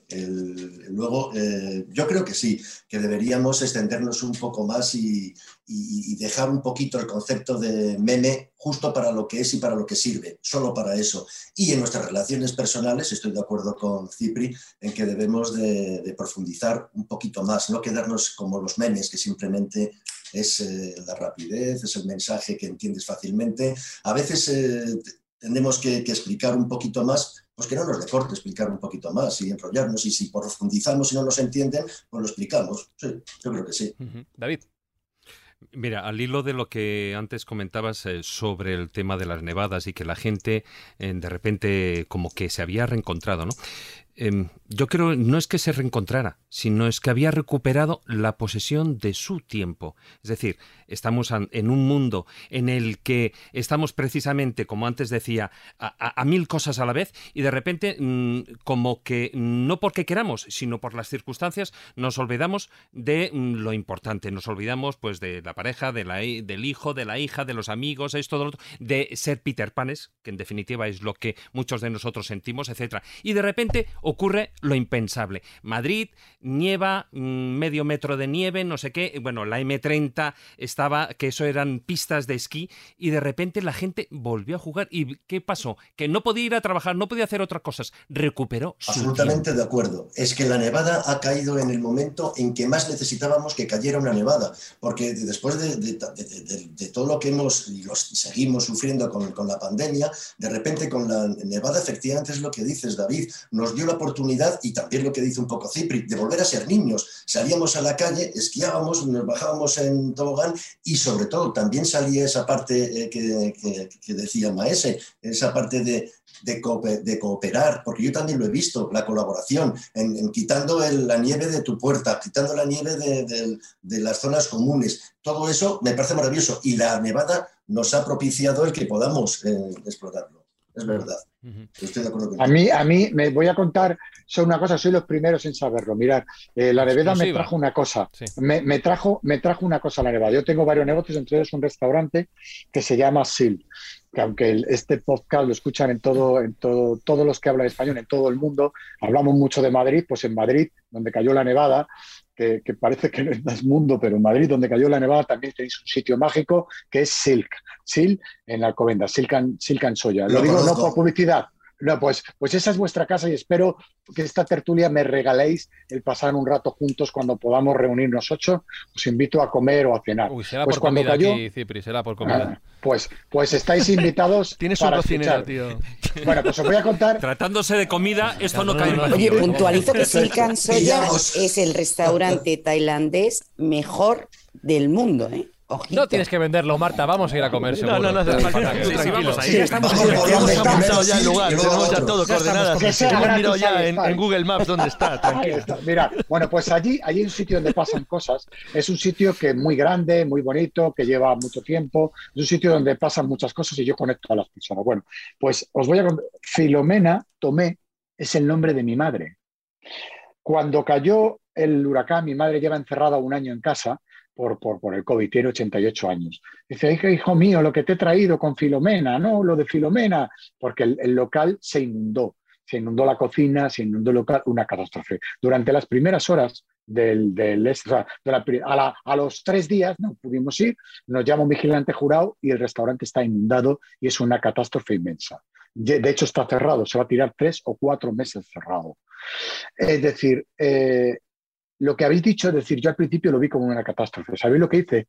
Que lo tengo, que lo vais a ver. Dije, hombre, qué buen argumento para una conferencia. Mi mamá me ha traído el bien, mi mamá ha traído la limpieza, mi mamá me ha recordado que vuelva a pensar en positivo. Mi mamá me ha dicho, mi mamá me ha dicho, me ha limpiado, ha limpiado todo Madrid, toda esta pandemia, y mi mamá me va, me va a traer un nuevo SIL un nuevo SIL que lleva sufriendo, imaginaros, imaginaros lo que estamos sufriendo y el apalancamiento que tenemos. Pues me fui y me hice una foto con el local, con la catástrofe, todo destrozado. Me he hecho tres, que las tengo.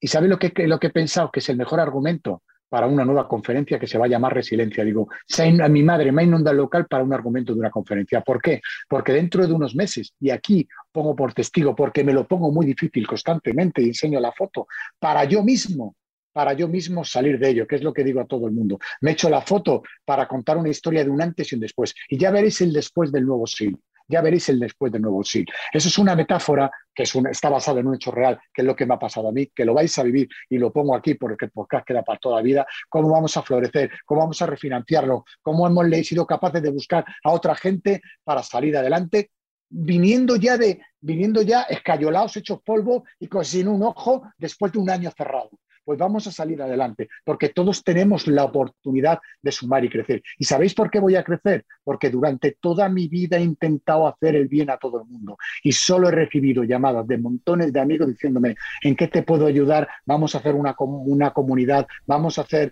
un, un co-founder, un que no sé pronunciarlo, un vamos a hacer un... es que yo no sé inglés. Vamos, a decir, una toda esa gente me ha llenado de tanto, me ha llenado de tanto amor he dicho, para adelante. Esa es la prueba irrepotable de que el mundo está lleno de buenas personas. Gente que ni me esperaba, ¿eh? Ni me esperaba. Que se ha ido corriendo el rumor. Yo esto no lo he contado, es la primera vez que me, me, llama la atención eh, todo esto que estás contando y lo voy a relacionar con la, eh, el inicio que en el que has hablado de tus tiempos como oyente rosaventero. Les quiero preguntar a Jesús y a Carlos, y hablando de redes sociales, porque la radio no deja de ser también una red social antes de Internet. ¿A vosotros cuántas veces os han preguntado, Jesús y Carlos, sobre todo que erais los que más participaban de aquí en la, Rosa de los Vientos, cuántas veces os han dicho, tengo la sensación de que te conozco y es la primera vez que te veo? Hmm. ¿Os ha pasado mucho? No, muchísimas veces, pero ¿sabes por qué?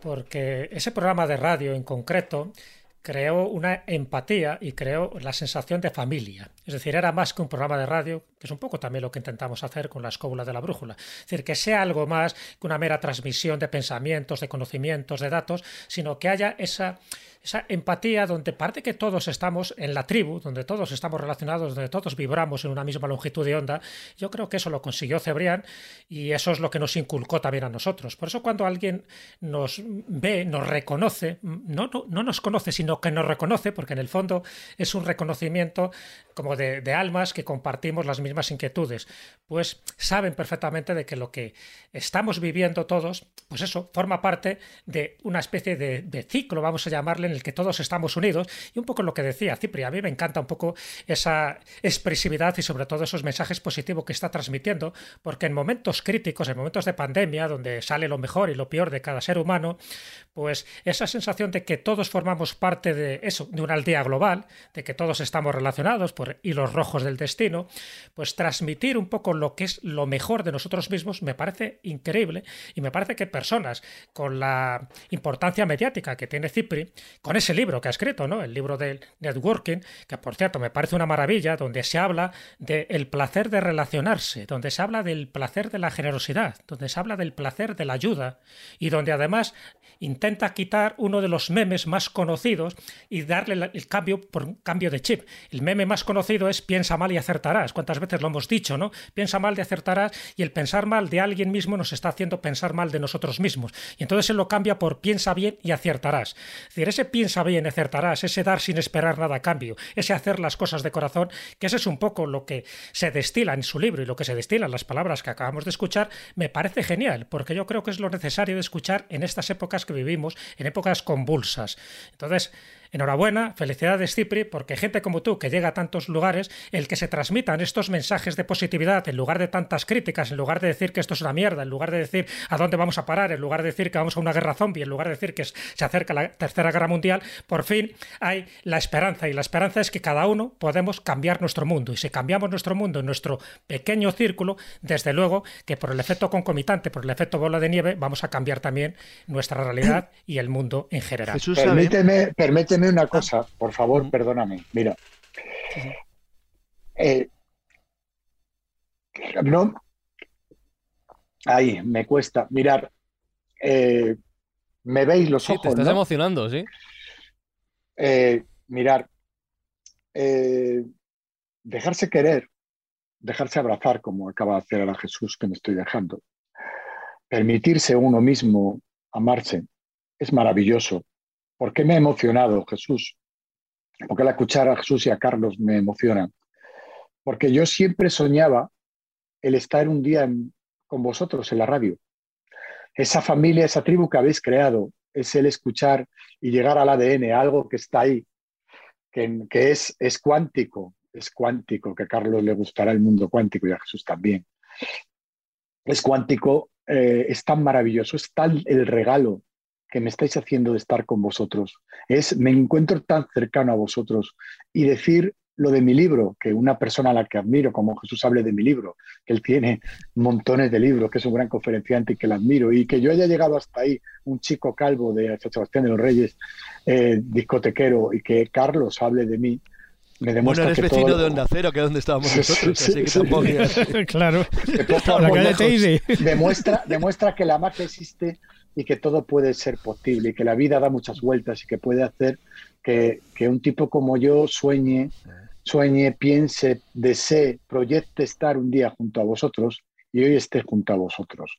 De verdad, eh, que he hecho este, esto, yo ya lo llamo brindis, es parar, pensar, brindar y dar las gracias por este regalo que me estáis haciendo. Y, nos, y gracias, gracias porque hacéis esto un poquito mejor, porque lo que transmitís a esas personas que nos están escuchando ahora, esa sabiduría y esa eso con tanto amor de verdad. Gracias porque, porque estar aquí con vosotros para mí es un, un regalo. Si, si me preguntaran ahora, ¿dónde querrías estar y con quién querrías estar en el mundo ahora mismo? Elige lo que quieras. Elegiría estar con vosotros, con vosotros y con los que nos están oyendo. Te quería comentar un detallito sobre lo que ha dicho Jesús que me interesa mucho, porque hay una persona que no está en el programa, pero es colaborador nuestro, que es Guillermo Díaz. Guillermo Díaz es un gran pinkeriano. sea, es un gran seguidor de Pinker, y él sostiene desde hace muchísimo tiempo, a veces debatimos sobre el tema, una cosa que yo en líneas generales estoy de acuerdo con él, aunque con matices, y es que efectivamente los seres humanos son cada vez mejores. La humanidad es cada vez mejor y la gente son mejores personas. Eso es algo tan obvio que cualquiera que conozca o le interesa la historia, como es mi caso, sabe que es así. Es decir, a la gente le pone muy nervioso decir una obviedad de este estilo. Pero es verdad, los seres humanos somos cada vez mejores personas. La violencia va bajando, las guerras van bajando, el hambre va bajando, la soledad y la pobreza siguen bajando, y son cosas que aparentemente hay gente a la que le molesta. Pero es una realidad incontestable. Entonces, de hecho, creo que es una realidad que no se debe forzar. Creo que, que, es donde está mi gran debate sobre cómo se debe hacer y qué no. Yo pienso que no hay que forzarlo, que forzarlo puede ser peor. Creo que es algo que está entrando de manera natural y lentamente en la sociedad humana. Entonces, lo que tú comentabas no es algo que sea raro, lo que decía Jesús. Es que es algo que es evidente y obvio. Y se puede demostrar que las personas somos cada vez mejores. Yo hoy decía una cosa, lo digo para. Aquí no hay ninguno joven al, extremo que llamo joven. A lo mejor la hija de David, ni siquiera el hijo de Jesús, o vuestros hijos que ya son, la de los que yo os conozco, ligeramente mayores. Tal vez David y Rozando, la hija de David. Y es que eh, las generaciones nuevas se están enfrentando algo por primera vez distinto. Es verdad, no ha habido una guerra, no hay destrucción material, no hay muertos de manera masiva, no hay una ruina económica en el sentido de la pérdida de los elementos materiales, pero se están enfrentando por primera vez a crisis consecutivas que te están haciendo cambiar el paradigma de lo que es tu vida. Yo siempre lo he dicho, y además yo creo que hay eh, quizás solamente David y yo, porque incluso Jesús ya hay una ligera diferencia hacia arriba y, y Frank hacia abajo. Somos la generación más afortunada de la historia de la humanidad. Nunca ha habido nadie que haya nacido en un lugar y en un tiempo tan perfecto. Yo he coincidido en España, no digo ya mi situación personal, que encima ha sido privilegiada, pero digo en general, en general, mi generación ha tenido una infancia fantástica, una adolescencia estupenda, una juventud de los 80 y los 90, un boom económico cuando empezabas a trabajar al final del siglo XX y del principio del XXI, que ha sido la repera limonera. Es decir, no se puede pedir más ni mejor. Entonces, esa generación enorme, que esto ocurre en España, pero ocurre en todo el mundo, ha ido generando lentamente, aunque sea de una manera inconsciente, la sensación de hacerte mejor. Pero no porque seamos mejores personas que lo eran nuestros padres, abuelos o tatarabuelos, sino porque las condiciones han sido tan buenas que a la larga te han hecho ser ligeramente mejor que la generación anterior. Entonces, la herencia que queda ahora, por muchas desgracias que estén pasando, es un mundo mucho más solidario, mucho más equilibrado y muchísimo mejor. Y yo soy de los convencidos de que va a ser muy difícil romper esto. Muy difícil, porque no es tan fácil romper estas cosas de una manera tan simple, decir, nos vamos a volver todos malos mañana. No, ahí estoy con Jesús. Y no llego al, nivel de, Guillermo, un absoluto convencido de la bondad de la humanidad al futuro, pero sí que estoy convencido que vamos a mejor, que no, no, el ser humano no va a peor, va claramente Lo que sí es cierto dentro, de, dentro de lo que dices eh, es que en el mm. escenario actual que estamos viviendo con la pandemia, con la distancia social, cambiado cosas, muy mal las cosas. Y, y, sí que quiero, quiero, por volver al tema de mm. las redes, mm. Eh, quiero haceros una pregunta. Os preguntaba por la radio como red social, por ese contacto humano del que ahora mismo se está echando mucho de menos con la virtualización. Hemos visto que Cipri se emocionaba. Eso no lo consigue un tweet ni un meme. Podemos hablar de los podcasts, que es lo que estamos haciendo, y hay casi cierto nadar a contracorriente en esos contenidos, si queréis, como decía antes, largos. Nosotros hacemos dos horas, pero tenéis podcast. El descampado está haciendo cuatro, ¿vale? Eso es impensable hoy en día. Y la pregunta que os voy a hacer es: ¿alguno de vosotros ha probado Clubhouse? Ya sé que Cipri sí. ¿Alguno de los demás? Marta también. ¿Alguien más lo ha probado? Cipri, Cipri, podemos contar lo, que, un momento, nos un momento, antes de que contéis lo que pasó. ¿Por qué pregunto esto? Las redes sociales están tendiendo hacia redes sociales no basadas ni en el vídeo, ni en el texto, ni en la imagen. En el audio, en las conversaciones. En ese rato de estar con los amigos en el bar que hemos perdido por la virtualización y el confinamiento. Es una tendencia muy interesante porque, Cipri, estamos, estamos echando de menos tener esas charlas con la gente. Pero, pero, mira, mira, mira, otra vez primero me empodero. Hace 10, eh, que Marta lo conoce perfectamente, hace, eh, puede ser 14 años, 15 años, vi lo de Facebook. Cuando vi Facebook dije, madre mía, digo, qué buena idea. Y me puse y empecé a leer a un tío que era el presidente de NET. Digo, vamos a montar otra red nosotros, una red social para competir con Facebook, pero en vez de horizontal para todo el mundo, vertical, de coches, de viajes, de... Digo, esto es la leche. Facebook me da la posibilidad de relacionarme con más gente. Digo, voy a montar esto. Y monté una empresa que se llama Valor de Ley, valordeley.es, lo podéis ver, que es real, ¿no? que existe, decir, decir, fue una de las primeras empresas de marketing digital. La monté por la sencilla razón de que me di cuenta de que, de que esto iba a revolucionar el mundo. En pocas cosas acertado, pero esto, en esto acerté, por la necesidad del ser humano de relacionarse, de comunicarse, de hablarse, de crear tribu, de generar manada. Bueno, algunos os estaréis preguntando, los miles de personas que os escuchan y vosotros mismos que, para, que yo cuando la monté para competir con Facebook, ¿quién se ha hecho más grande Facebook o valor de ley? No voy a contestar a eso. Ahí, ahí, estáis ahí, sí, estamos ahí, ahí. Pero la empresa sigue funcionando, es una compañía que funciona muy bien. ¿Por qué cuento eso? Porque lo que, lo que te voy a contar, voy a compartirlo desde ser fundador de una empresa de marketing digital con un montón, con, eh, eh, que, con un montón de gente de social media, de community manager. Mirad, las redes sociales son maravillosos. El problema es el uso. Si nos lanzamos a buscar like, a buscar me gustas, a presumir de los abdominales, a enseñar pechos más o menos grandes, músculos más o menos grandes, el coche de turno, la tontería de turno, estamos perdidos. Las redes sociales se han construido solamente para conectarnos. Lo que utilizan las redes sociales para conectarse, para que el abrazo 2.0 se lleve al abrazo 1.0, están arrasando, arrasando. Clubhouse va a arrasar porque se basa en la voz, pero Clubhouse va a arrasar porque a diferencia de Instagram, no presumes y tienes que ser tú, no vale un community manager, tu voz te identifica, tienes que ser tú. Y si no lo vives en ese momento y no escuchas a esa persona en ese momento, se va, no se graba nada. Es decir, las redes sociales, yo invito, yo no soy anti redes sociales, soy pro redes sociales pero no hay que buscar ni like, ni me gusta, ni generar expectativa. No te construyas personajes que han hecho mucho daño, sobre todo a la gente joven, porque se construyen personajes que no son. Y si no tienen like, no son nadie. Y si no, y decir, y hemos dado más importancia, ya fíjate que absurdo, dar más importancia a la cámara para adentro que a la cámara para afuera. Pero vale ya de tanto selfie. Si no interesa tu cara ni a tu madre, de tantas caras, a nadie le interesa tu cara. Haz fotos de cosas para compartirlas. Por eso es para mí divulgadores como Jesús y Carlos que me han hecho mejor a lo largo de los años. Y este grupo que no conocía, pero que está lleno de sabiduría y que por eso quiero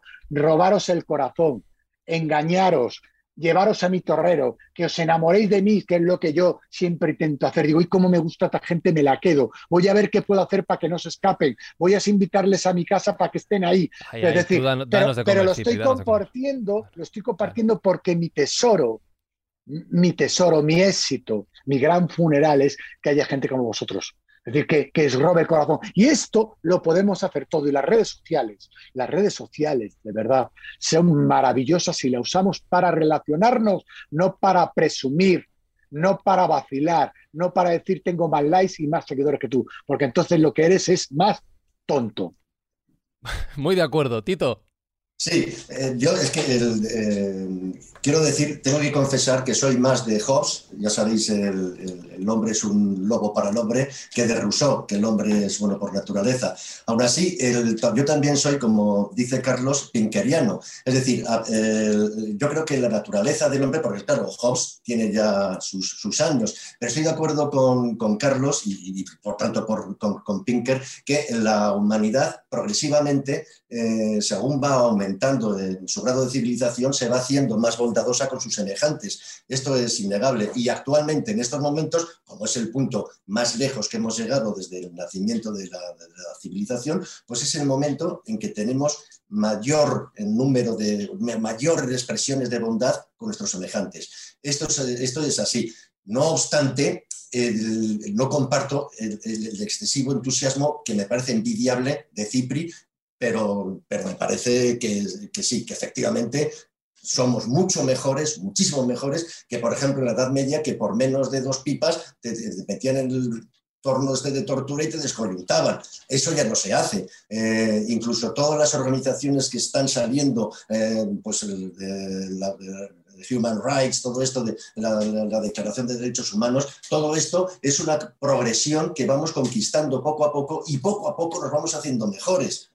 Pero nuestra naturaleza va más despacio va más despacio, pero también va. ¿Puedes hablar?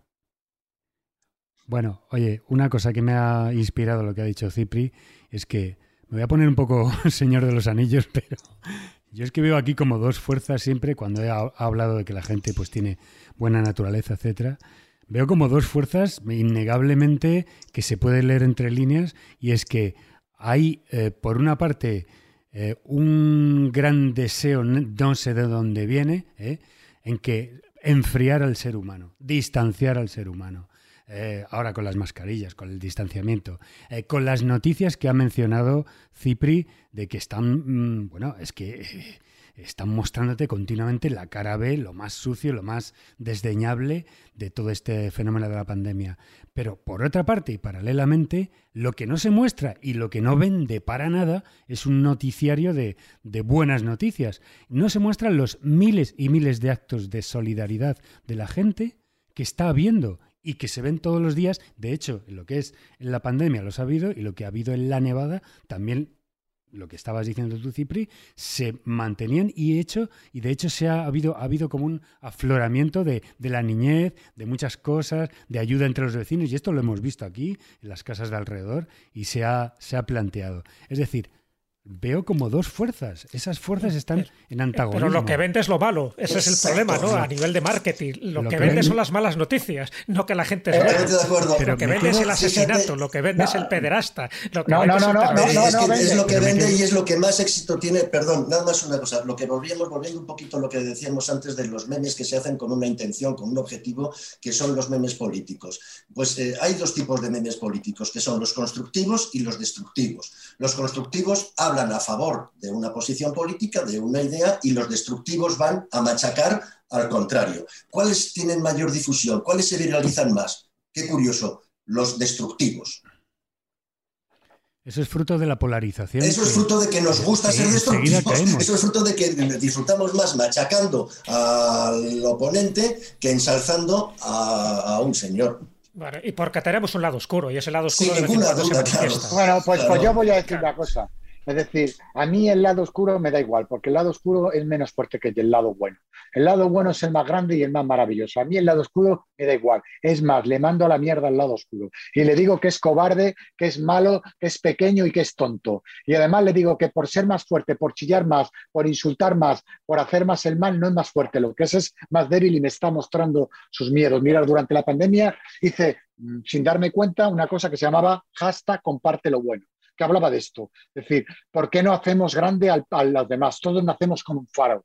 Todos somos faros. Faros que tenemos dos opciones. O coger el faro, iluminarnos a nosotros y que los barcos se estrellen porque se acercan a un barco, a un faro muy iluminado, o faro que alumbra a los demás y le indica en el camino. Yo pretendo ser faro que ilumina lo bueno. Y si nosotros hablamos de lo bueno, ponemos foco en lo bueno, es decir, todos los miles de seguros. Sois uno de los podcasts más escuchados porque hacéis mejor a la gente, porque, porque compartís conocimiento con la gente, porque ponéis foco en, lo bueno. Todo lo que sale en las noticias es lo fácil y lo de siempre. Y lo de siempre. En ese movimiento de comparte lo bueno, que es dar la cámara a la vuelta y hablar de lo que hacen los demás y hacer héroes a todos los demás, a todos los demás. Al, hombre que se vestía de, de, de Pink Floyd y iba a comprar el pan para hacer gracia por la calle en el confinamiento, a a la señora que, se quitaba de, dar de comer, de comer ella para ayudar a los demás, compartiendo lo bueno. Bajo el hashtag comparte lo bueno, lo puse en todas las redes. Y de repente recibo una carta certificada en mi casa, confinado. ¿eh? La abro, la comunidad, la Comisión Europea, premio al comparte lo bueno un premio de la Comisión Europea por poner foco en lo bueno. Mirad, el mundo está deseando, como dice mi gran amigo José Mota, que entrevistamos ayer en, Club, en Clubhouse, el mundo, España, es un país que está deseando abrazarse, a pesar de, lo, de la mediocridad que nos gobierna, que nos gobierna, y nos gobiernan porque somos los culpables nosotros, porque todos somos tertulianos todos no paramos de hablar y opinar de todo. Y yo no quiero opiniones, yo quiero que compartas lo que has hecho por los demás, cómo haces el bien, cómo ayudas. Le háblame de lo que has compartido, de lo que has hecho y de cómo has hecho, has hecho el bien. Y entonces tú con tu ejemplo, siendo ejemplo, te escucho. Pero voy a poner en Google quién me está hablando, como he hecho ahora que le he pedido a Marta con, con, con, con quién, con, quién, con quién iba a hablar, porque me importa. Quiero saber la credibilidad de las personas que tengo enfrente. Quiero saber que me puedan aportar. Si hacemos todo solamente eso. Y, cuando nos pone la noticia, si habla a un político y le veo su currículum y no ha hecho absolutamente nada en su vida, nada, su currículum es cero, solo es opinator. Cuando pongo los tertulianos y son expertos en opinar de todo, o sea, se cae una nave espacial y saben, ya sabían que había mancianos. Saben de todo, Y somos capaces de ser constructivo con nosotros mismos y ver quién nos habla, la vida nos ve mejor, porque entonces cada vez las teles nos irán poniendo o los periódicos nos están poniendo a gente con currículum, trayectoria y vida, porque no vale que a ver quién quiere pilotar hoy este hoy el vuelo Madrid-Barcelona, que levante la mano. No, Perdone, ¿cuántos pilotos hay aquí que levanten la mano? ¿Cuántas horas de vuelo quieren aquí que levante la mano? De estos señores, vamos a ver quién nos lleva al mejor destino, porque vamos todos montados en el avión. Y eso es lo que nos está pasando, que tenemos gobernantes en todos los campos, incluso la prensa, que lo hacen lo mejor que pueden y que saben.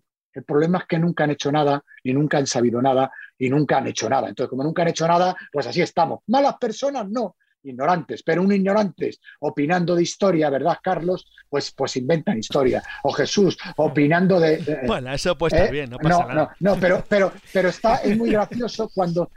Depende cómo Claro, pero es muy gracioso, pero vamos a pasar, lo va a pasar muy mal este país. ¿eh? Y en este país no, porque el mal no es de España, es mundial, hace falta otra vacuna. Y es la vacuna de buscar buenos líderes. Y para eso tenemos que insultar menos, criticar menos, quejarnos menos y hacer nosotros nuestro entorno un poquito mejor. Entonces yo te digo, cada vez que alguien me dice, ¿y tú? Digo, ¿y tú qué? Digo yo, mira, yo esto. ¿Y tú?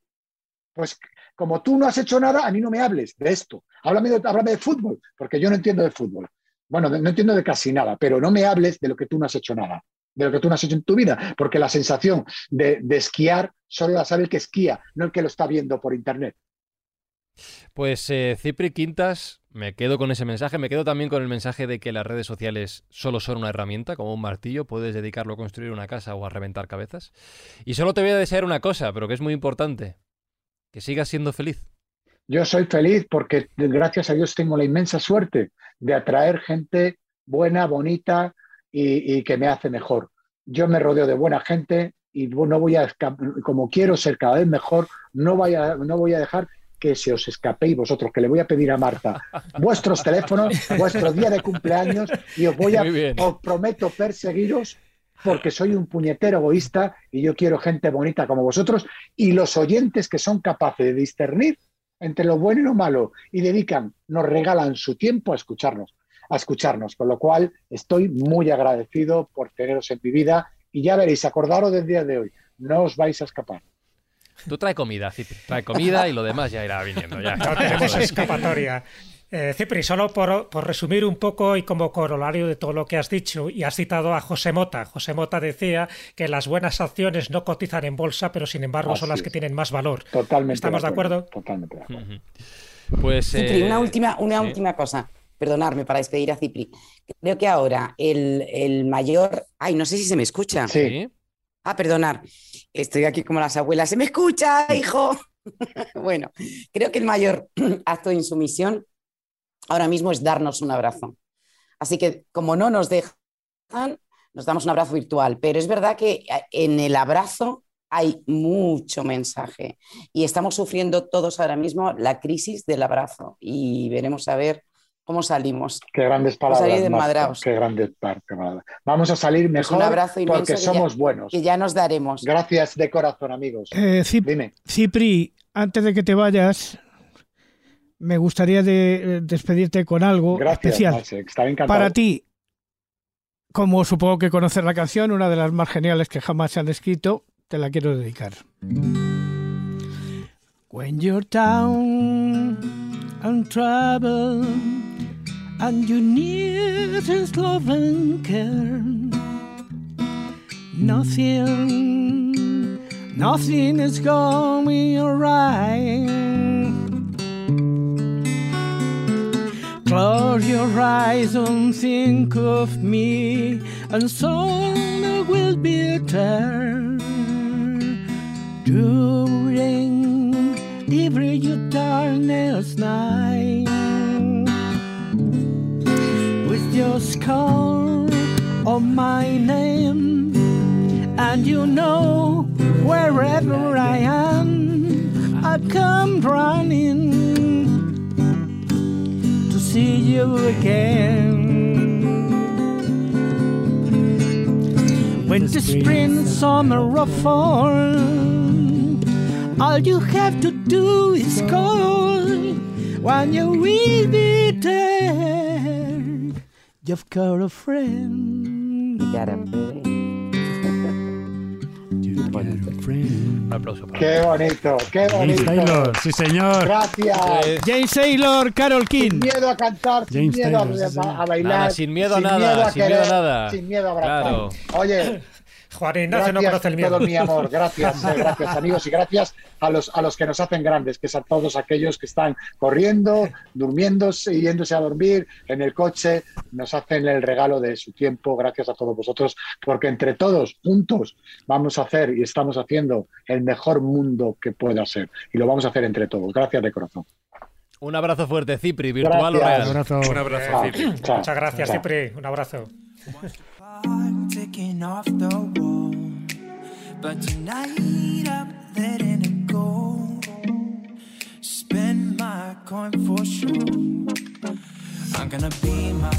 Estoy muy de acuerdo, Tito, con una de las reflexiones que ha dejado Cipri sobre la mesa, y es que las redes sociales de por sí son una idea y una herramienta maravillosa que nos permite conectarnos con personas con las que jamás podríamos hablar, compartir historias que jamás podríamos conocer sin ellas.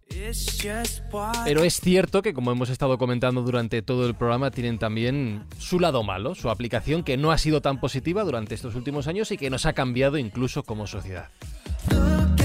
La pregunta que te quiero lanzar a modo de conclusión es, ¿aprenderemos alguna vez a utilizar las redes sociales? Yo estoy convencido, por lo menos esperanzado, en que sí, de la misma forma que, por ejemplo, eh, la televisión eh, tenía un... El invento es mar- maravilloso, el invento es estupendo, no hay nada eh, en el siglo XX del que supere ese, invento de poder tener en casa, el- así en directo, programas. Y sin embargo, el uso que se le daba, fíjate, se le llamaba la caja tonta. Y sin embargo, fíjate, poco a poco cada vez se van encontrando cosas más interesantes en la televisión. Pues entonces yo creo que esto también va a ocurrir con las redes sociales. Avanzarán en las cosas interesantes según avancemos los que consumimos las redes sociales. Si los que consumimos nos hacemos exigentes, encontraremos cosas buenas. Pero si entramos en la eh, indolencia, encontraremos cosas tontas. Entonces es una cuestión, como todo, de lo que nos eduquemos. Y conviene educarse mucho. Pues a ver si aprendemos, a ver si esos memes van evolucionando, se convertirán, algunos ya lo son, en verdaderas obras de arte y los seguiremos conociendo aquí en la escóbula de la brújula. En la recta final del programa vamos a volver a los medios de comunicación tradicionales, al cine y a los libros. Para tus dudas, comentarios, sugerencias, contacto arroba laescóbula.com. Escríbenos.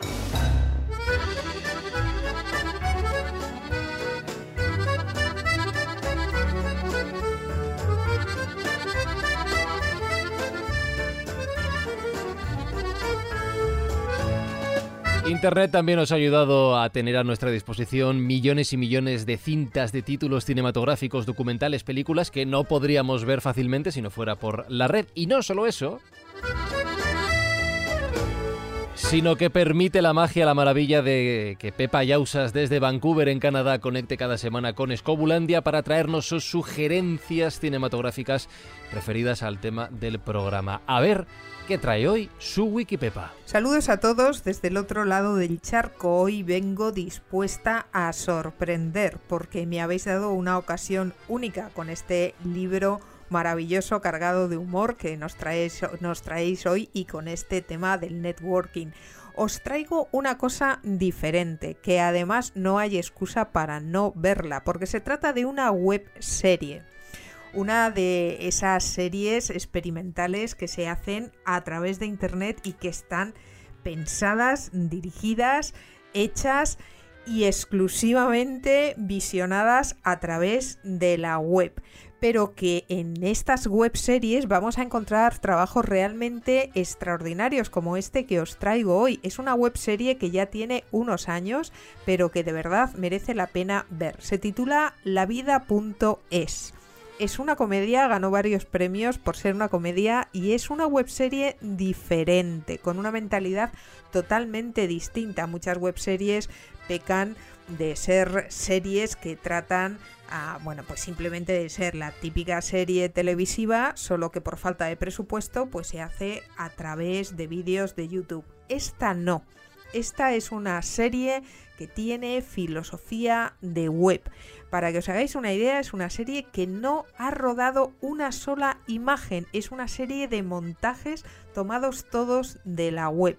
Y a partir de ahí, con un sentido del humor extraordinario, la vida.es nos presenta una relación personal que creo que os va a divertir muchísimo ver. Os voy a dejar el enlace para que podáis buscarla, para que podáis acceder a ella sin ninguna dificultad, pero desde ya os digo que es facilísimo de encontrar lavida.es e inmediatamente os aparecerá este magnífico derroche de imaginación que hicieron estos chicos en el año 2013. Espero que lo disfrutéis.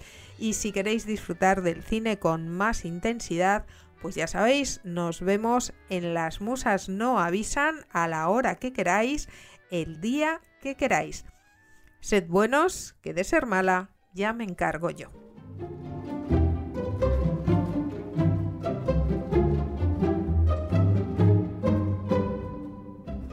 Jesús Callejo, tengo que decir que eres un temerario, eres un, loco. No lo entiendo, no entiendo esta costumbre que tienes tú de recomendarnos leer libros. Pero, pero bueno, ¿en qué época te crees que estamos, Jesús? Bueno, pues estamos en la época donde se vuelve a recuperar el placer de leer. Es verdad que cada vez se lee menos, que cada vez se lee menos párrafos, ya los textos largos hay como cierta pereza, pero nunca se va a perder la costumbre de leer. Ya no digo tanto en libro, el libro físico, pero sí el libro virtual, en los ebooks, y eso es una costumbre básica y clásica, porque si alguien quiere escribir y quiere escribir bien, tiene antes que saber leer, y tiene que saber leer bien. O de forma transversal, como hace Carlos Canales, que se puede leer dos novelas en circuito, ¿no? Que escanea las páginas. Pero no todo el mundo tiene ese cerebro privilegiado. Yo creo que la lectura es básica, pero es básica sencillamente por eso, porque nos abre puertas al mundo y nos abre puertas al conocimiento. Y en este caso, que estamos hablando de los memes y de las redes sociales y de la importancia de la comunicación y de la información, os he traído a un escritor muy famoso que aúna esos tres aspectos. Por una parte la literatura, por otra parte las películas y por otra parte los memes. Y me refiero a Stephen King. De Stephen King se han hecho memes también. Es muy conocido, no tanto en España, pero sí en Estados Unidos, donde se le ubica en las distintas posturas que os podéis imaginar, porque no en vano es un autor de bestseller, es el autor vivo con más adaptaciones cinematográficas que se han hecho, por recordar solo unas cuantas, la de Carrie, La Torre Oscura, La Cúpula, It, Misery, El Resplandor, La Milla Verde, El Talismán, etcétera, etcétera, etcétera. Pero el libro que traigo aquí a colación es uno posiblemente menos conocido, pero que me parece a mí una joyita, y se titula Mientras escribo. Es un libro que publicó en, mil, no, en 1999, es cuando lo escribe, lo publica en el año 2000, y es un libro, por una parte, autobiográfico, él cuenta un poco su experiencia, en fin, cómo se inicia la escritura, cómo surgen algunas novelas como Carrie, pero luego da unos consejos para aquel que se quiera iniciar en la escritura. Cuando me refiero que se quiera iniciar la escritura, evidentemente no solo me refiero para escribir cuentos o novelas, sino también serviría para esto, ¿por qué no? Para memes, es decir, cómo transmitir información de una forma rápida. De hecho, él dice que la unidad básica de la escritura es el párrafo, y luego el párrafo adquiere vida propia, le tienes que dejar fluir, le tienes que dar vida a ese párrafo. Pero para eso hay consejos. Entonces, bueno, pues una de las cosas que cuenta en mientras escribo, y lo que he hecho es extraer una serie de frases, de consejos que yo creo que pueden ser muy útiles para las personas. Te digo que o bien se inician en la escritura o bien quieren perfeccionar su estilo, pues bueno, lo que habla es de su experiencia, da sus consejos y es una auténtica masterclass, una masterclass para aspirantes a escritores, para amantes de la lectura y sobre todo para los creadores de meme. Y esa, esas párrafos, esas frases que yo he escogido, no las voy a leer yo, las va a leer Julio López Fonseca, pero son unas cuantas, solo van a ser dos minutitos de, de audición, pero dos minutitos donde las cosas que cuenta, y además estamos hablando de alguien con una experiencia como es Stephen King, las cosas que cuentan yo creo que son muy válidas. Han sido válidas antes, serán válidas ahora y serán válidas en el futuro porque siempre vamos a seguir escribiendo. Es una forma de transmitir nuestras ideas, de una forma rápida, a veces de una forma equivocada, pero que alguien con su categoría, con su sapiencia, a pesar de que es muy controvertido, ya sabes que Stephen King o le, odias o le quieres, ¿no? Pero este libro en concreto, mientras escribo, que se sale de toda su producción bibliográfica, es un libro muy directo, se descarna él mismo porque él cuenta un poco sus miserias, sus vicios, sus fobias, sus filias, pero estos consejos que dan la segunda parte del libro me parece que son geniales. Todos los que estamos aquí somos escritores y todos nos interesa también conocer a alguien que ha recorrido el camino por lo menos un cuarto de hora por delante de nosotros.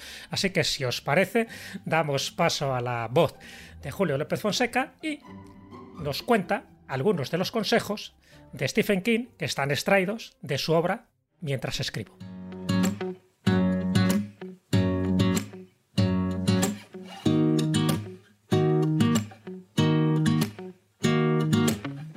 Escribir y disfrutar con ello ha garantizado la estabilidad de mi salud y mi vida familiar. Si quieres ser escritor, lo primero es hacer dos cosas, leer mucho y escribir mucho. No conozco ninguna manera de saltárselas. Leyendo prosa mala es como se aprende de manera más clara a evitar ciertas cosas. Desconfía del adverbio una de las reglas cardinales de la buena narrativa es no contar nada que se pueda mostrar. ¿Me dejas que te sea franco? Si no tienes tiempo de leer, es que tampoco tienes tiempo ni herramientas para escribir. Así de sencillo. La tele es lo que menos falta le hace a un aspirante a escritor. Cuando descubres que estás dotado para algo, lo haces, sea lo que sea, hasta que te sangran los dedos o tienes los ojos a punto de caerse de las órbitas.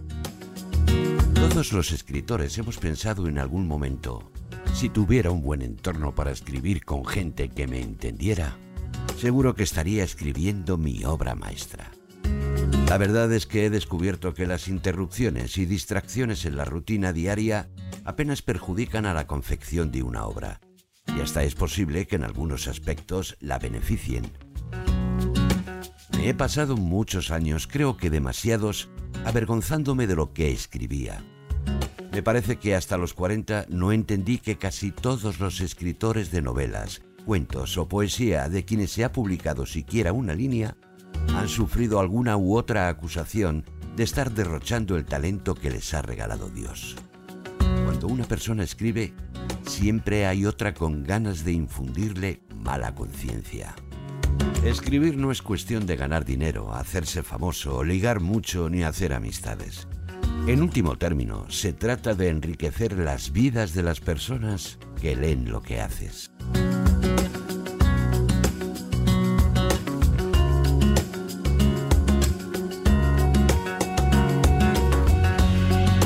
No pretendo compararme ni mucho menos con Stephen King porque si a vosotros os saca un cuarto de hora a mí me saca varios siglos de ventaja, pero Jesús, esto mismo que dice es algo que yo repito muchísimas veces cuando me preguntan por podcast, que al final se trata de lo mismo, de conectar personas mediante tu obra.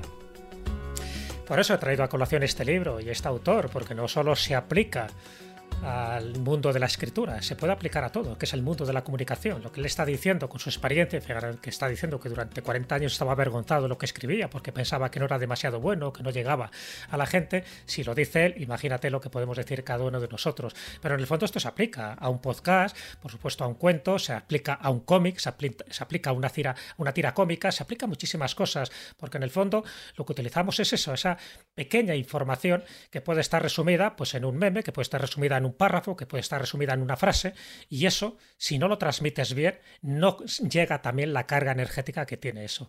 Sobre todo también en la radio, porque en la radio encima está la palabra y la palabra también es energía, es la voz, porque en una escritura tú te tienes que imaginar un poco lo que estás leyendo, pero en un podcast, en un programa de radio todavía es mucho más importante lo que estás transmitiendo, porque son dos vías, está lo que estás diciendo y cómo lo estás diciendo.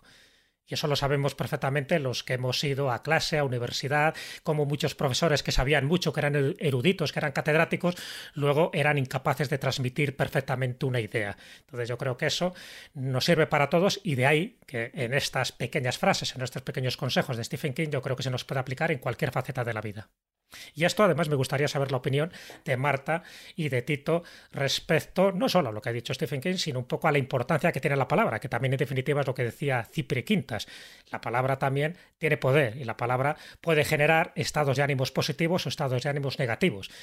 Eh, cifrados en un meme o en lo que queráis, pero ¿pensáis que la palabra bien cuidada, bien mimada, bien vestida puede transmitir muchísimo mejor esa idea? Bueno, Tito lo hace en su blog, os recomiendo a todos por favor que le sigáis y por supuesto gracias, eh, con sus libros, pero creo que en el blog Tito se desnuda a diario y, y te, y te atrapa y desde luego lo hace, o sea que Tito en eso es mucho más experto que pueda serlo yo, desde luego. Muchas gracias, Marta, eh, por mencionar mi, mi blog, que por cierto, últimamente lo tengo un poco abandonado, pero, pero sí, sí, antes eh, practicaba más blog, ahora, ahora lo hago menos, pero eh, sí, sí, lo estoy completamente convencido. El famoso dicho de que una imagen vale más que mil palabras, yo no estoy de acuerdo en, en absoluto, para nada. Una palabra tiene un poder de comunicación impresionante. El, hombre, si hay más de una palabra, mejor, que duda cabe, pero conviene tenerlas justas, bien enlazadas y bien expresadas y comunican la idea. A fin de cuentas, el pensamiento lo elaboramos a base de palabras. El poder de la palabra es inmenso. Confirmamos entonces que un meme no vale más que mil podcasts, ¿no? No, y fíjate, hablando de que, que una imagen vale más que mil palabras, en algún sitio he leído que un meme vale más que mil imágenes. O sea, esto ya es el, el rizar el rizo. Totalmente. Pero vamos, el meme está muy bien, pero donde esté una novela, por ejemplo, de Stephen King, que se quite mil memes. Y desde luego recomiendo a la gente que quiera escribir que lea el libro que acaba de, del que acaba de hablar Jesús, que te aclara Sí. muchísimas cosas. Desde luego es, es un libro bastante interesante y que podemos actualizar ahora. Y desde luego una palabra hiere más que la espada.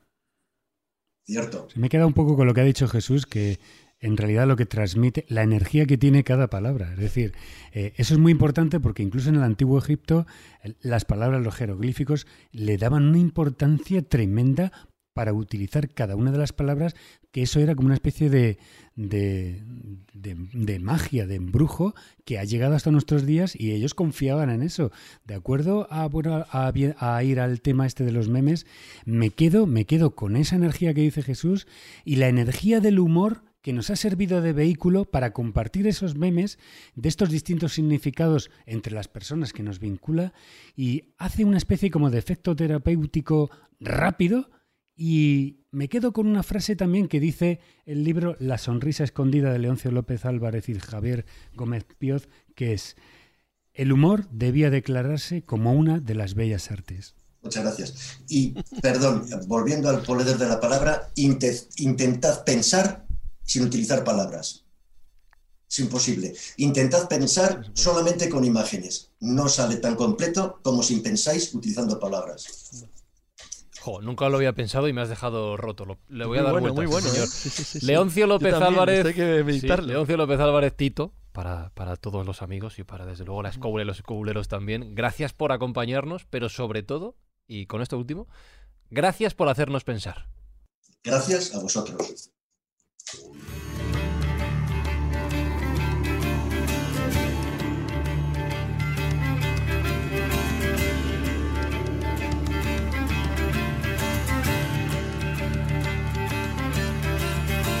Bueno, a ver si ya se han enterado de. A ver, Carlos Canales. Ok, boomer, ¿ya sabes por dónde van los tiros o no? No. Yo estoy ignorante en estos Vale, temas. es que eh, no, no, no consigo, no consigo, no consigo. Marta San Mamet, ¿te has enterado ya de quién es la rana Pepe? Pero que yo sabía que era el, el- el símbolo del Eso odio. sí es que no sé por qué me has dado el peor de todos los memes, hijo. ¿Qué Manía me tienes. Me has dado el peor, el más feo. No quiero. David Sentinella, ¿bomboclat o no bomboclat? Bueno, te diría igual que al principio, por supuesto, pero, pero me quedaría igual, ¿eh? O sea, la cara de póker la tengo ahí.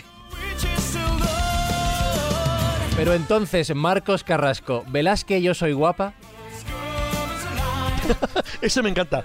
Me pillas total, me pillas total. Pero eso es un track, ¿no? Sí, Eso estoy es un fuera de track, eso no vale. Buscadlo, buscadlo. Juan Ignacio Cuesta, ¿se confirma entonces que eres old, pero así de old? ¿Ves? Es que Yo no soy muy old. No le importa nada. Toda la vida. Ah, él lo creo. Jesús Callejo, hola, ¿qué hace? La gallina. que hasta la semana que viene a todos. Y a los escobuleros os recuerdo que podéis encontrar toda la lista de obras mencionadas eh, durante el programa, tanto los libros de los autores que nos han acompañado como el recomendado por Jesús Callejo y tantas y tantas cosas en laescóbula.com en la entrada del post de este programa. Un trabajo Anda, que como tenga que recopilar todos los memes. Deja, deja, pobre Manuel Berrocal, que es el que hace la lista. Y que nos tenéis en redes sociales, en Twitter, arroba escobuleros, y en Facebook, facebook.com barra la escóbula de la brújula, donde Marcos Carrasco os dejará una buena lista de memes artísticos para que podáis disfrutar de ellos. Y el resto de la semana, hasta que llegue la próxima escóbula, salid fuera, abrazad cuando se pueda, y ojalá podamos volver pronto a los bares, que es la verdadera red social y lo que estamos deseando. Señoras, señores, en siete días nos escuchamos. ¡Adiós!